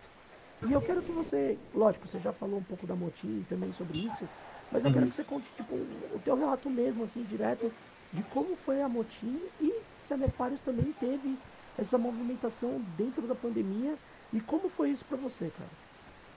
Cara, Motim, eu não tenho do que reclamar, né? A pandemia, uh, quando eu tava parado, né, trampo também, foi um, um, um período bem, bem produtivo, né? Depois eu fui tendo uns problemas, eu fui diminuindo minha produtividade, mas por sorte a gente pôde contar com uma equipe um pouco maior aí, né? Sim. Então, tipo, a gente conseguiu segurar as pontas. Mas no período da pandemia foi minha época mais produtiva, cara. Porque eu falei, cara, eu preciso criar. Então era tipo, às vezes, cinco vídeos na semana. Né? É, gravando direto. Às vezes eu gravava cinco num dia. Caralho, se eu tivesse inspirado. É... E sem saber porra nenhuma de iluminação, de, de angulação de câmera, nada disso. Você tem uma ideia, mano? Eu tinha um quadro de jazz aqui, aqui no meu quarto aonde eu colocava o celular apoiado nele, porque eu não tinha suporte, não tinha tripé, não tinha nada. Caralho. Eu botava o celular apoiado nele, colocava o fone como microfone, né? E ficava tendo cuidado para não me mexer pro celular não cair. Caralho, que doideira, mano. Saca? Então, tipo, foi, foi, foi nesse começo. Mas eu falei, mano, mas eu quero, tá ligado? Falar, eu quero passar minha mensagem aqui. Eu quero divulgar as bandas, quero. Vou fazer a discografia do Força Macabra, sim. Vocês vão conhecer o Força Macabra. Tá ligado? Vou, vou trazer, vou falar do disco da Vultor aqui sim, vocês vão conhecer a Vultor. Então, tipo, me ajudou a, a centrar muito e, e, e, conhecer muita gente, conhecer muita coisa, conhecer muita banda. Então, foi um, um benefício. Né? Agora, com a Nefários, cara, já foi uma realidade um pouco diferente. Né? A gente, assim, a gente não é, né, a gente não é miserável, vamos dizer assim, mas a gente também não é rico. Então, infelizmente, quando a pandemia veio, cara, acabou com a gente. A pandemia foi o pior período que a banda poderia encarar. Porque a gente não estava preparado para nada. A gente não tinha preparado nada. É, a gente estava realmente contando, pô, mano, a gente tinha toda uma turnê, primeira turnê marcada em 2020. Caralho, mano. Cinco dias fora do Rio de Janeiro. Para uma banda underground já é muita coisa. Porra. E a gente teve que desmarcar tudo. A gente, ó, a gente precisa ter uma ideia. Eu lembro até hoje de algumas datas que a gente ia fazer. A gente ia tocar em aqui no Rio, né? A gente tinha duas datas para fazer de viajar, que a gente ia tocar com o Social Kills aqui no Rio Foda. e depois a gente ia tocar no Facada Fest aqui no Rio. Foda. E aí depois a gente ia partir para São Paulo a partir de maio. Aí a gente tinha acho que duas datas em maio, duas datas em junho e a última em dezembro que ia ser o Masters of Noise. Caralho, que foda. Só que aí desmarcamos tudo. A partir de março começou a desmarcar tudo. Aí a gente começou a tentar manter a cabeça no lugar, fazer aquele. Né, contar aquela velha história de que vai ficar tudo certo, que a gente vai conseguir dar a volta por cima, mas, cara, infelizmente não foi uma realidade para todo mundo. Pra gente foi tipo, um período muito ruim. A, a gente só voltou a produzir praticamente acho que no final de 2021 por aí. A gente conseguiu gravar umas músicas em casa, sabe? Mas assim, há muita pressão, há muita raiva dentro de si, a gente estava com uma relação muito esquisita. Tá ligado? Tanto que 2023, mesmo sendo o ano que a gente voltou, né, voltou entre aspas, porque a gente está meia meia aí, né, a gente ainda assim ainda estava com uma relação um pouco esquisita, né? A gente tá, ainda está tentando se acostumar a, a, a, voltar, porque a gente ficou muito parado. Mas é aquilo, a gente conseguiu fazer algumas coisas. Né? A gente participou de um tributo oficial ao Varukers, né? Pô, pra gente foi grande. A gente participou da coletânea de Governadas e tem a, a, a, nossa música. Tudo bem que é uma música só, mas, porra, é uma música nossa num LP. Tá Caralho, que foda isso, mano. Caralho, isso é incrível, velho. A gente ficou desacreditado quando a gente viu aquele bagulho e botou o disco pra girar e falou: Caraca, mano, olha só, é a nossa música num disco de vinil. Caralho. Mano, isso é muito incrível, velho. Isso é muito foda. Então, pra gente foi, foi, foi desconcertante, cara. Mas é aquilo. Com a Nefários a gente não colheu tanto ouro quanto né, foi com, com o Motim, sim. Com o Motim a gente conseguiu construir uma boa reputação e de mostrar pra galera que, pô, a gente quer trabalhar junto, né? A gente não quer né, pisar em ninguém, a gente não quer, saca, fechar a cena. A gente só quer, tipo, mostrar que, pô, já tem quem cubra evento grande. Vamos voltar aqui para os locais menores, vamos voltar para as bandas menores. Né? E, e, mano, e até te perguntar um pouco da, da Motim em si, porque né, você falou de, de cobrir as bandas menores, de cobrir o underground em si. Uhum. E, cara, eu te pergunto, porque também a tua profissão é jornalista, né? Então Sim. você vai ter essa visão. Mas como é a sua visão da mídia independente e da mídia dentro do underground, cara? Cara, assim, a gente, por sorte, vou, quer dizer, acho que é muito cínico, muito sádico da minha parte falar que é por sorte, por causa da pandemia, não.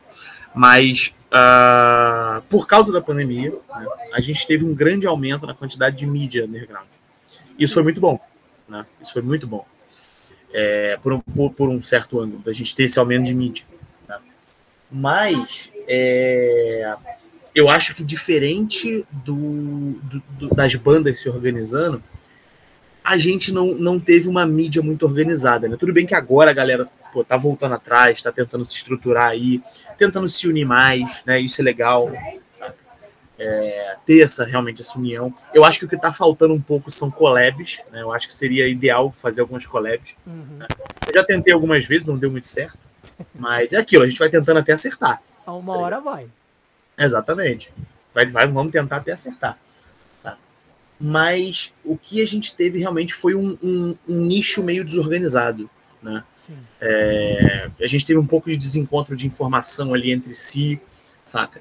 Então, um meio que poderia ser muito mais forte do que é, a gente sempre tem alguém que né, dispara na frente, mas aí, como já estava na frente, às vezes não volta atrás, e tem gente que está muito atrás e não consegue chegar lá na frente, e a gente fica com essa disparidade. Né? Mas, pelo menos, a gente sabe que existem diferentes setores. Isso aí é uma coisa que, né, sem querer bancar o capitalista aí, porque pau no cu do capitalismo, sinceramente, mas né, é, cria-se essa competição aí. Né? A gente é contra o, o, âmbito de competição, mas infelizmente ela tem que existir enquanto existir essa disparidade. Né? A galera tem que continuar correndo aí até conseguir um, um, um, um certo destaque para o trabalho para realmente chamar atenção né, para o trampo. Mas a gente espera que mude, a gente espera que melhore, né? Mas esse período aí de pandemia, né, a gente teve uma, um crescimento, eu acho que principalmente a, o surgimento de podcasts, né, uhum. para nós, pro, pro underground, porque eu não via tanto de música, principalmente underground, eu acho que só tinha aquele Left Hand, que eram de metal, que eu lembro que os caras gravaram um pouco, depois pararam, tinha, tinha pou, pouquíssimos programas. Tinha do Barbônico, te, te apetece? Caralho. Mas ele não começou nesse início de pandemia. Não, não, acho que foi antes. Acho que foi, foi antes. Foi antes? Acho que foi. Não, com podcast foi depois, cara. Foi? Foi. Ele tinha o um canal no YouTube. Aí uh -huh. ele depois teve o um podcast. Caralho, Barbônico, mano. Puta que pariu, velho. Deixa eu voltar, peraí, calma. esse, nome, esse nome me dá um certo ranço. Um certo não, me dá um ranço do caralho. Mas assim, uh, que nem muitos podcasts ali, alguns, uh, se não surgiram na época da pandemia, eles apareceram muito na, na época da pandemia, né? Você tem o uhum. Balanço em Fúria, Podcore, Obra Fechada, tinha um outro, puta, não vou lembrar o nome agora, que eram uns manos de banda de, de hardcore daqui de São Paulo, os caras, e os caras tinham um podcast também que tava rodando bem. Uh, os meninos do Espaço Cerebral, que agora fazem parte com a gente aqui. Uhum. Tinha um, um. Caralho. Dos meninos que é do editorial Mangue, o Piratas do Mangue. Então, uhum. tipo assim, tinha muito podcast ali que, que, que, que convivia com o underground, né? Uhum. E talvez tenha sido o boom. Mas uma parada que você falou que eu acho que eu meio que eu vi é tipo assim, a gente teve um boom muito grande de podcast. Mas de mídia em si, não foi tanto, né, cara? Teve até alguns sites que morreram né, nessa, nessa pandemia, né? Uhum. É, foi, um, foi um, um, grande problema, né, cara? É, porque, porque também tem aquela, aquele lance, né, cara? Tem muito conteúdo que ele funciona melhor quando é na, ali na, com a mão na massa mesmo, na real. Né? Porque, sinceramente, assim, eu gosto de fazer o Dissecando Discos, é, por exemplo, né? Mas tem muito quadro que às vezes eu perco a paciência de fazer, cara. Porque é, é, porque não dá, cara. Depois que eu comecei a fazer as coberturas, eu não consigo mais ficar sentado em casa encarando câmera, tá ligado? Eu quero é estar no rolê, tá ligado? É isso que eu quero. Eu, por mim, cara, eu tô quase, sei lá, tipo, é, teve uma. Quando eu fiz um, um, safari de discos aqui no centro da, do, do Rio, uhum. teve um cara que me convidou para fazer umas gravações na loja. Que né? foda. Eu, bicho, eu tô quase aceitando o convite do cara, gravando vídeo do motim lá, tá ligado? Oxi, demorou, não sei por que você não foi ainda mas é porque, pô, não tem um espaço reservado lá. Ele falou que é pra gravar lá no sofazinho da loja. Pô, aí a galera passando de fundo e eu falando pra caralho. Porra, sensacional, mano. Incrível, velho. É o, meu, é o meu sonho de princesa gravar um podcast, tipo, sentado numa mesa de, de parça, de praça, assim, tá ligado? Bom demais. com os tiozão, com os tiozão jogando dominó, tá ligado? Assim, perto e eu trocando ideia, assim, com uma pessoa, tá ligado? É, de exemplo aqui do Rio, a gente tem o Juscelino Kubicast, né? Que é do, do jogo Defante, cara. Pô, é inacreditável aquele podcast. Aquele o Diogo Defante é um cara incrível, né, mano?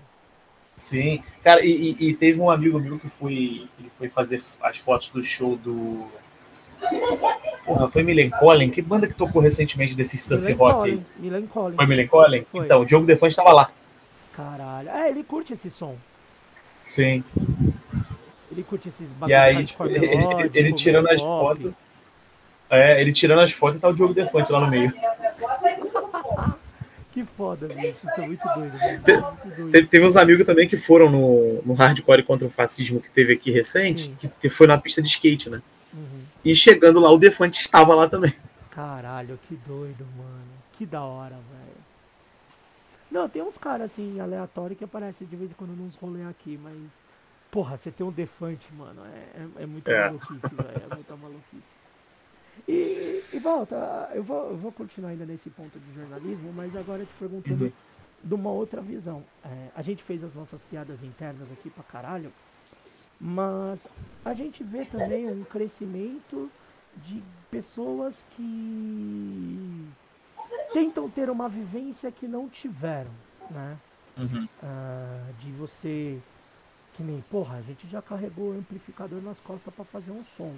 E a pessoa falar sobre isso como se ela tivesse vivido, mas ela, na verdade, só comprou ingresso pro rolê, né? Uhum. Como é que você vê essa, esse, o, o pessoal que está pegando agora esse rolê e tal, que até é menor, né? Eu, eu tenho a visão que está cada vez diminuindo, né? Porque o nosso cenário, infelizmente, ele não é inclusivo, ele é exclusivo, né? Então Sim. exclui muita gente. Mas como é que você vê essa vivência dessa galera de tipo. Uh, não falar sobre as suas experiências e falar que viveu uma experiência que ela nunca viveu só para poder fazer um texto na internet, só para poder tirar uma foto no Instagram, para fazer um vídeo de TikTok, essas paradas de tipo engajamento, né? Como é que é, não, vê eu... esse ponto, cara? Cara, eu enxergo toda essa classe como essa classe de influência. É, é a classe de influência. Assim, não é crime, né? não sou eu que vou apontar o dedo na cara de ninguém, mas é, é inevitável a comparação discurso vazio. Né? É inevitável essa comparação, porque é um discurso muito vazio. Sabe? Eu acho que se parasse de, de falar e começasse a viver de verdade, já faria uma diferença. E assim, que fique claro, o problema não é a pessoa ter condições de curtir um rolê melhor, não é esse o problema. Né? Porque eu conheço muita gente que tem uma condição legal, mas, cara, vive em rolê underground mesmo, Sim. sabe? O underground, às vezes, porra, em rolê que, pô, o Uber nem chega, tá ligado? O cara desce metros antes e vem andando, tá ligado? O cara não tá nem aí, mas ele vai. Né? Então, é, e isso é muito reflexo desse, desse novo espectro da internet, né? Antes a internet era só uma ferramenta, né? Para a gente, promover a internet não passa da ferramenta. Né? A gente, cara, a gente, é o troço que eu sempre digo, a gente não é influencer, a gente é gente que gosta de metal e gosta de falar. Entendeu? A gente tem os, os, os bagulho que a gente passa, os bagulho que a gente compra, os bagulho que a gente troca e a gente quer falar sobre. Entendeu? E não passa disso. Né? Eu não vou te falar que você é, você tem que ouvir isso aqui porque isso aqui vai te tornar um metaleiro melhor. Eu tô te falando para ouvir isso aqui porque eu achei bom e tô divulgando. Entendeu? Se você não gostar também, é contigo. Eu gostei, eu gosto de metal e estou divulgando aqui. Tá? Agora, esse lance de, de, de, da galera inventar esse, esse, esse, tipo, esse estilo de vida, né, eu acho que se parasse um pouco de inventar e fosse viver, talvez até mudasse a perspectiva um pouco. Né? A gente tem um grande problema causado por isso, cara, que é esse lance de. Eu não vou dizer elitizar, mas de querer popularizar o underground, saca? Não, não que não mereça, não que não mereça uma popularização. Sim. Mas foi um lance que a gente estava conversando há um tempo atrás, né? esses dias, inclusive. Foi. De que não, não precisa alimentar essa utopia, cara, porque a grande mídia só vai voltar a se importar com o underground quando o underground tiver alguma coisa que ela possa drenar para ela. É, Caso contrário, não adianta querer popularizar. Ainda mais porque vale lembrar que foi aquele lance que eu tinha falado também o músico sertanejo não vai adaptar a música dele falando sobre namoro forçado porque a galera tá ficando desconstruída. o, o, o funkeiro não vai adaptar a música dele porque a galera não concorda com aquilo que está sendo dito, com a música de facção. Sabe? Então não tem porquê a gente fingir né, que o underground é um espacinho polido, lindo, maravilhoso, limpinho, sendo que, pô, ele é feito, né? Operário, mano. É operário, tá ligado? É a galera que trabalha. Sim. É a galera que passou oito horas trabalhando, quatro horas enfornado dentro do ônibus, tá fedendo a suor, mas tá lá no show, batendo cabeça, tá ligado? É feito por essa galera. Isso é a cena independente, né? É o cara que tá tirando a grana às vezes ali, que ele, pô, ó, tem 100 reais aqui, tem que pagar minha conta de luz, mas sobrou 20, vou pegar esses 20 e vou pro rolê. Não vou, vou passar a noite com língua de gato, mas eu vou pro rolê, tá ligado? Esse é, galera, esse é o sentido do independente, né, principalmente, que é uma cena que se faz sozinha, tá ligado? Então a gente tem que perder um pouquinho desse lance de querer tornar uma coisinha popular, bonitinha, arrumadinha, sendo que é um lance sujo, bagunçado para quem tem peito para encarar, tá ligado? Que se sustenta sozinho. Sim, Tanto acaba que o nome... sendo orgânica, né, cara? É. Tanto que o nome é independente, porém, não é independente à toa, não é um, não é um termo bonitinho. Né? É um lance de que. Eu, vou tirar um exemplo aqui da própria Desfigura, cara, sem querer, tipo, exaltar ego, que eu odeio isso. Foi uma história real, tá ligado? A gente, quando a gente gravou a primeira demo, a gente não sabia nem o que tava fazendo. A gente pegou um computador, um notebook velho lá, baixamos o Audacity, né? Gravamos todas as cordas no Audacity. É, gravamos a bateria no estúdio, só que a gente não gravou em linha, a gente gravou a bateria é, pelo celular, mano. A gente botou três celulares pra bateria, tá ligado? E o vocal da banda também foi no celular, eu gravei do banheiro. Nossa, que doideira, mano. E quando a gente lançou a demo, tinha toda uma galera que falava que não, quando vocês lançarem alguma coisa, a gente vai divulgar, a gente vai lançar, a gente não sei o quê. Mano, toda essa galera sumiu quando a gente queria prensar material físico. Caralho. Sabe o que, que eu fiz? Eu simplesmente peguei a grana, que eu não tinha nenhuma, né? Pegava dinheiro com minha mãe. E falei, tipo, cara, mãe, me dá um dinheiro que eu preciso prensar um CD. E, mano, eu fui na papelaria, fui na papelaria, Fiz as capinhas de xerox, cortei as capinhas tudo à mão, Sim. com encarte, tá? Com encarte com letra e tudo. Tá? Foda. Fiz, gravei os CDs em casa. Eu tinha um notebook que era horrível, cara. Que a cada, a cada três CDs ele queimava quatro, tá ligado? Nossa. Estragava quatro. Mas fiquei o dia inteiro gravando CD pra chegar à noite com o CD debaixo do braço no. Foda, mano. Aí tinha adesivo feito, aquele papel adesivo mesmo na impressora que minha namorada fazia pra mim. As camisas de, de, de de tecido sublimático e o CDzinho lá do braço lá pra sair vendendo a demo a 5 reais. Tá ligado? Ai, galera, demo minha banda aí, compra aí 5 reais. e aí, eu te pergunto, cara, se eu ficasse esperando né, alguma alma boa olhar para mim e falar, nossa, vou lançar o disco deles, eu teria feito alguma coisa? Não. Eu teria entendido como é que funciona? Não. Mas essa é a magia da ser independente. É você pegar e entender como é que funciona, porque você foi lá meter as caras para fazer total faça você mesmo, né, mano? Vídeo literal. É isso. Né? Exatamente.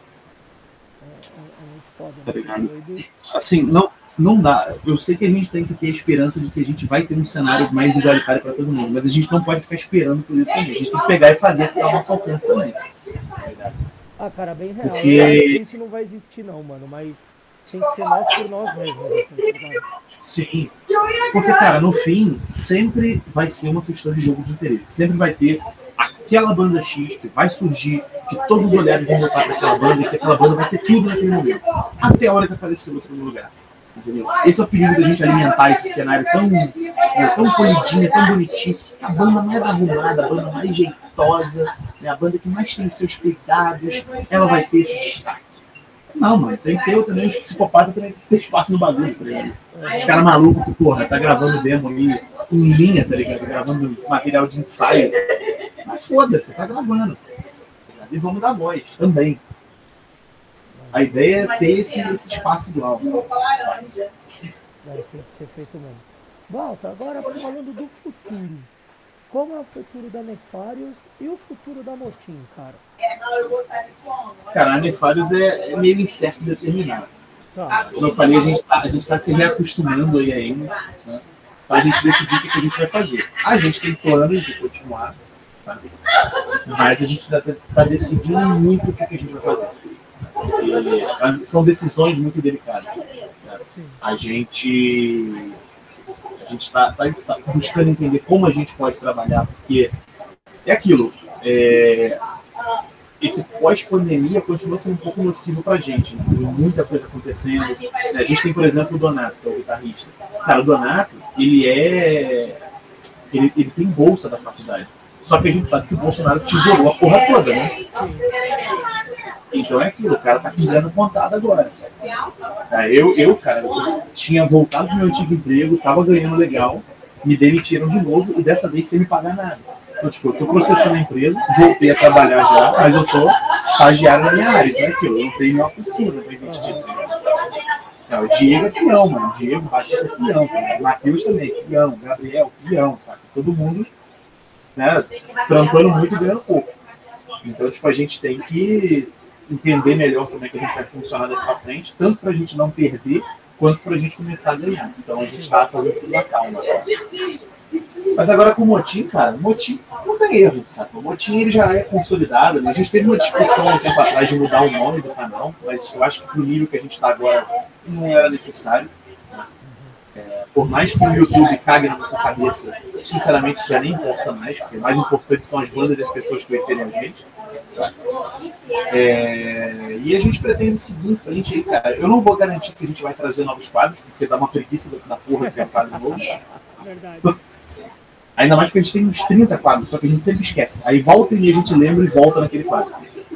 Mas a gente vai, a gente pretende seguir no ritmo que a gente está, né? fazendo as coberturas sempre, né? onde tiver espaço. Inclusive, fica um alerta dos organizadores, né? A gente não está pegando ingresso, né? A gente não quer só entrar de graça, não, tá, galera? A gente trabalha mesmo, tá bom? Pode ficar tranquilo. Porque tem gente que ainda fica meio ressabiada pra gente. Né? Tem a galera que, pô, realmente não conhecia o trabalho, mas aí conhece e já libera um acesso pra gente, né? Isso é muito foda. Ver que a galera, pô, viu que o nosso trabalho de responsa quer ceder o espaço. Mas tem a galera ainda que, tudo bem, eu sei que tem uma turma que faz isso. Eu mesmo, eu, eu vi, cara, presenciei um maluco que entrou só pra fazer pose no bagulho. Ganhou, ganhou credencial pra fazer pose. Mas a gente não, cara, a gente trabalha. Eu, inclusive, vou, vou, vou mais uma vez, vou ter que o que eu não gosto de, de inflar ego. Mas eu, cara, eu trabalhei em um evento que foi o Bimagic Fest, né? Foram dois dias de evento seguidos. Eu estava lá os dois dias de evento entrevistando oito bandas. A Maína, a Maína foi no, no São Carlos e foram 12 bandas. E a Maína entrevistou quase todas. Acho que faltaram algumas, porque faltou espaço no celular na hora. Mas ela entrevistou praticamente todas, inclusive banda gringa que tava lá, tá ligado? Isso é muito foda, mano. Isso é muito foda. Mas a gente vai seguindo aí na, na pauleira, sabe? Como diz, a, como diz a galera no pauleiro, no metal pauleiro, sem, sem querer saber de nada. A gente vai continuar em frente aí, divulgando evento, divulgando banda, divulgando disco, divulgando a toda. Eu, Thiago Ferraz, eu, eu vou me comprometer numa coisa e na outra eu não vou me comprometer porque dá muito trabalho. Mas a primeira que eu quero, todo mundo da Motinha aqui participando alguma hora, pra gente trocar ideia com o Rui, com todo mundo. E se eu tiver cabeça, porque foi um dos programas que eu mais fiz coisa e que me deu mais canseira, a gente já fez um game show aqui uma vez. Que foi o uhum. Espaço Cerebral com o Podcore. Se eu não vou me comprometer, mas se eu tiver um dia iluminado, nós teremos a edição 2 de Motim Underground contra Baile do Capiroto. Então, já Aí estou avisando sim. antes para Igor Giroto não inventar desculpas, porque Igor Giroto é o cara que inventa mais desculpa na história para não participar das coisas. Luiz participa de tudo, mas se eu tiver um pique muito grande, nós faremos o Game Show 2 de Motim com o trabalho do Capiroto. Tem que rolar aí, ó. Bota, bota coisa envolvendo dorsal Atlântica, que eu sei que o Igor sabe menos que eu, aí eu ganho dele. Não, aí eu tenho que tirar o dorsal Atlântica, porque se eu colocar pra vocês fica fácil. eu tenho que dificultar, mano. Não adianta. Aí, aí, aí você tem um ponto. Eu tenho aí que fazer a coisa difícil, senão fica muito fácil, cara. É que nem eu fiquei muito puto com os moleques do Podcore era um que você, que você escolhia o disco e ia falando as faixas. Aí era o Return to Space Cowboy do Jamiroquai. O Luiz acertou na segunda faixa. Foi o Luiz ou o Vinícius. Falei, ah, vai se fuder, mano. Eu tô aqui mó escolhendo o disco e vocês vão lá no segunda faixa acertar a merda. Ah, mano, vocês estão me tirando, velho. Mas, Walter. Esse gente... cara, é muito underground. Porra, cara, eu amo esse disco, mano. Pra mim é um dos melhores. Assim, eu, eu piro muito em Jamiroquai, cara, mas o, o primeiro, o Return to Space Cowboy, é um treco muito, mano. Porque não é só o bagulho do funk, né? Tem jazz, tem fusion, mano, toda essa mano. Sim. Bicho, estamos chegando no final dessa conversa. Uh, eu vou te botar, como sempre, eu tô, boto sempre todo mundo na sinuca de bico. Eu uhum. gostaria muito que você falasse, indicasse algum disco pra galera. Do Cara, que você, do que você quiser. Um só, um só é puxado, né? Não, você pode falar mais de um, eu deixo você emendar uns 3, 4 aí, vai. Então tá bom. Ó. Cara, de, de novidade, né? Eu recomendo muito o novo do Scarnio, é de, estimia, de ritmia, eu não lembro o nome agora, mas, cara, o Scarnio, assim, eu sinto muito se alguém desconfia dessa banda, ou se alguém acha que o Death Metal no Brasil já era, tá ligado? Porque, cara, se depender do Scarnio, tá ligado? A gente vai facilmente entrar no mapa do Death Metal aí. E aproveitando que eu falei de Death Metal, Open the Coffin, The World is a Casket. Cara, que disco. Esse disco fez o meu 2022. Tá ligado? Esse disco fez o meu 2022. O disco é inacreditável. E eu quero fechar recomendando um clássico. Tá? Que é um dos meus discos favoritos de trash. Que é o 12 Devil's Graveyard do Bywalk. Caralho, esse disco é muito bom, mano. Muito bom, muito bom. E eu vejo pouca gente falando no Bywalk, tá ligado? Que é uma banda muito boa. É, quer dizer, era, né? Não tá, não tá mais em atividade é, agora. Acho que é, oficialmente eles pararam. Mas era Pô, incrível, bom demais. Cara. Puta que pariu, que banda foda, mano. Demais, demais, demais, demais. O Brasil tem muita coisa foda, né? Tanto você vê como. Eu nem, nem, nem, nem joguei pra gringa, tá ligado? Aqui a gente tem, cara, a gente tem teste, a gente tem Dare, a gente tem o Bio, a gente tinha o Biowarner, a gente tem o Violator, a gente tem o, o Oh meu Deus, esqueci o nome da banda. Tem o. Caramba, esqueci agora. Enfim, tem o Open the Coffee ali, tem o Void Me, cara. Tem o Void Me de Black Metal ali. Tem, porra, dá um rato. Tem banda pra caralho, cara. Tem muita banda. E a gente tem as mídias aí pra poder cobrir essa galera também, senão não tem jeito. É. Até falar muito rápido que você falou de, de umas bandas, eu lembro muito do Echoes of Death, cara. Que eu espero Echoes of Death, essa era a banda que eu queria lembrar, cara. Cara, ela é muito boa. Até um abraço pro Jotefelli, que é um cara incrível, que faz os cartazes do Cumetal, já participou aqui do podcast. Uhum. mano, é uma banda que eu espero muito um trampo novo, cara. Muito assim.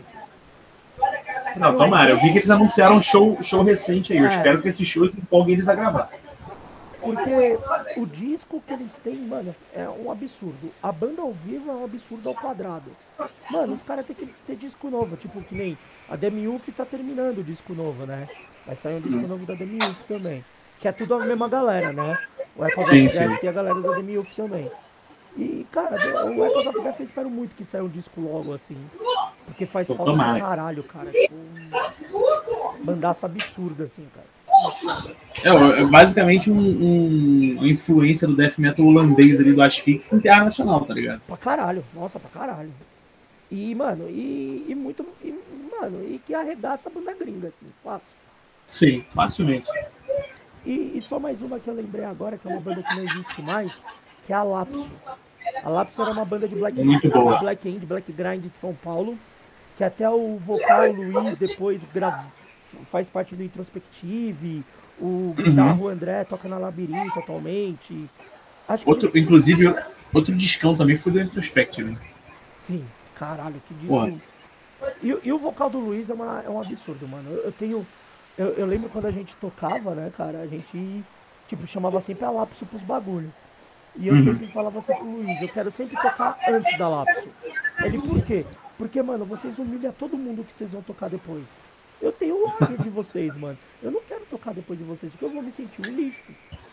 Porque era tão acima e tão além de toda aquela galera da 2004, 2005, ali até 2010, mais pra frente, tocava, que depois eles voltaram, tocaram mais um tempo. A banda era tão acima, cara, que a gente ficava, mano, tipo, caralho, o Lápis vai tocar, fudeu, tá ligado? Era uma banda destruidora, mano, era um negócio.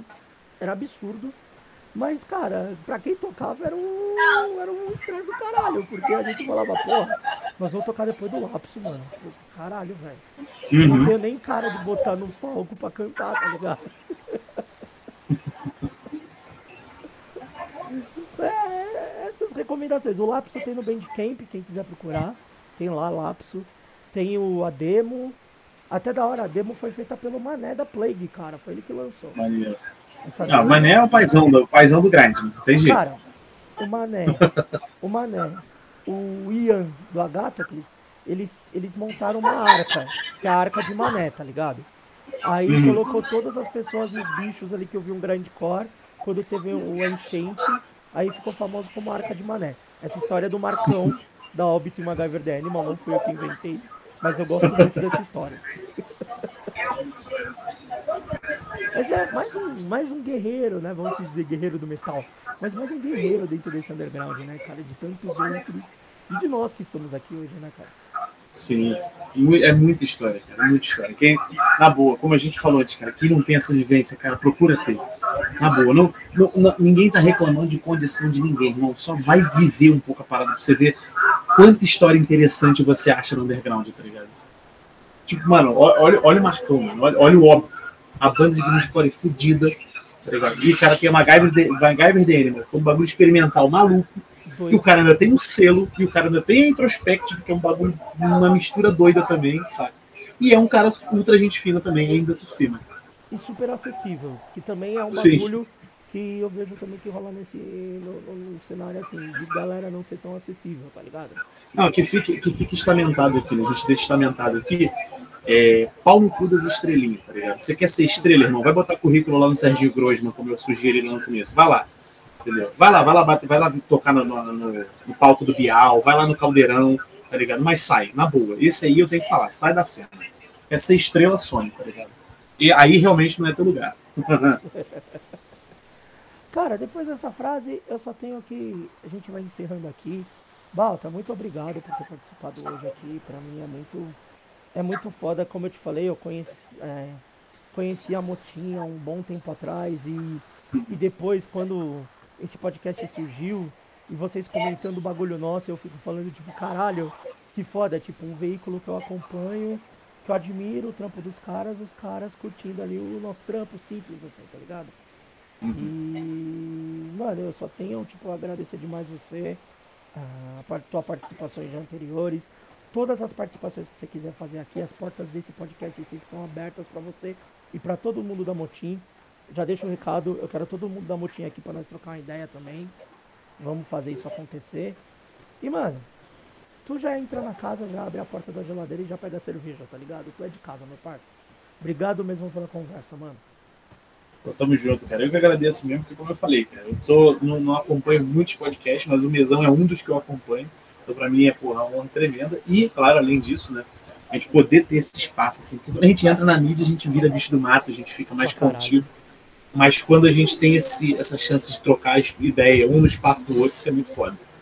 Então, porra, pra mim foi sensacional, cara. Tamo junto e, precisar também sabe que estamos aí, tá ligado? A gente tá sempre correndo pelo mesmo objetivo. Então não tem porque a gente pisar no pé um do outro, não. Com certeza.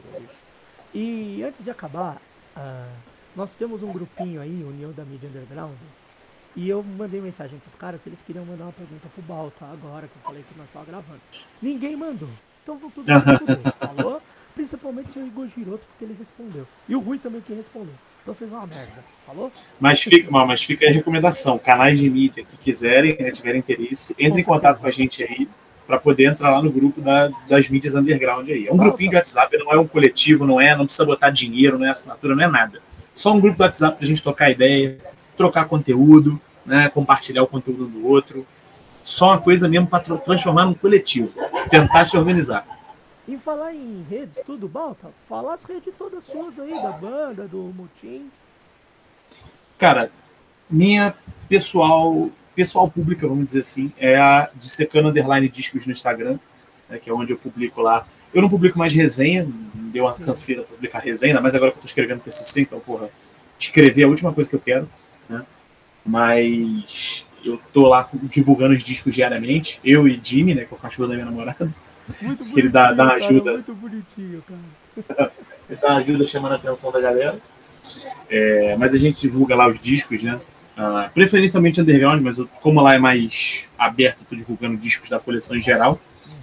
E tem também, né, Motim, Motim Underground de todas as redes aí, YouTube, Facebook, Instagram. Nem sei se tem alguém que usa Facebook ainda, mas Instagram, né? Só procurar lá Motim Underground. Tem Twitter também, se eu não me engano. Né? Tem no Bandcamp para ouvir as coletâneas do canal. Só pesquisar Motim Underground Bandcamp, você acha lá tranquilamente. Tá? É, e da Nefários, também não tem erro. Nefários Desastre, você vai achar a porra toda. Eu fiz questão sempre de colocar nome difícil nas minhas bandas para ser mais fácil de achar. Sim. Então, procurou Nefário Desastre, você vai achar. E eu tenho mania de deixar links de banda tudo organizado num lugar só. Então, se você entrar no Bandcamp, você vai achar os outros links. Se você entrar no Linktree, você vai achar todos os links. No YouTube tem todos os links. Então, não tem erro. Vai conseguir achar tudo quanto é material da banda. né? Caso a gente faça um retorno triunfal, quem sabe. Ah, vai, vai É. E enquanto isso, enquanto isso, também tem outros projetos aí a caminho, como por exemplo a Desbomber, que em breve deve ter novidades aí. E sou eu e o Igor Goulart lá. A Sim. Desbomber é um dos projetos do Igor. Um dos 300 projetos do Igor. Exatamente. Aí é foda, estamos e quero ouvir logo essa porra aí, mano. Em breve vai ter corre- novidade vindo aí. Corre aí pra nós ouvir. E pra terminar, um último questionamento, Balta. Você continua aí, Balta, pra gente trocar mais uma ideia. Vocês só vão ter esse último questionamento acabou. Balta, quem é pior? Barbônico ou cara do metal? Cara, que escolha, que escolha difícil. Mas eu vou, mas eu vou te falar, cara. Fala. É que o, o- grande problema é que o cara do metal ele é muito bonzinho, né? Aham, Diferente, diferente da outra criatura lá, ele era muito bonzinho, né? sim. É, não que, não que, eu, não que eu acredite também que o Barbônico seja o detentor da maldade, né? Mas quem chegou primeiro foi ele, né? Então quem começou o estrago foi ele, né? Com esse lance de influencer de metal, ele foi um dos primeiros, né? Esse lance de, porra, te ensinar a ouvir Pantera, irmão. Como se você precisasse, fosse muito difícil você achar um disco do Pantera na internet. Verdade. Mas, cara, eu- entre os dois eu torço pela briga. Eu não tenho como escolher um só entre esses dois, tá ligado? Bota um ringue de gel e deixa se matarem. É melhor. Eu torço pela briga. Eu, eu até colocaria outras pessoas de torce pela briga, mas a gente não pode falar porque vai dar merda. Exatamente. Exatamente. Esses aí, então, poderia estar no meio ali direitinho, mas. Nossa, tem, tem uns aqui de São Paulo, rapaz, que podia estar ali fácil, hein? Alô, Marcão, você já sabe quem é. Gente, é isso. Pesou de Boteco Entrevista. O Balta vai ficar ainda mais uns minutos aqui nós trocando ideia. A gente encerra por aqui. Número 40 de entrevista. Muito obrigado a todas as pessoas que participaram de todas as entrevistas, todas as conversas. Esse podcast já fez três anos. Quando essa edição sair, ele já fez três anos. A gente não comemorou esse ano, mas. Quem sabe a gente faz alguma coisa ou não? Sei lá, foda-se. Mas muito obrigado a cada um de vocês. É, E falando tudo isso porque o Balta também é uma pessoa que apareceu para somar junto com a gente e trocar ideia e sempre falando as paradas. Então, todas as pessoas, não só você que ouve, mas todas que participaram, muito obrigado. É, tudo isso daqui ah, não sairia se não fosse por pelo menos, no mínimo, uma pessoa ali ter o interesse de ouvir e querer absorver alguma coisa e ser algo útil para vocês. Então, esse foi mais um Mesão de Boteco. Até a próxima.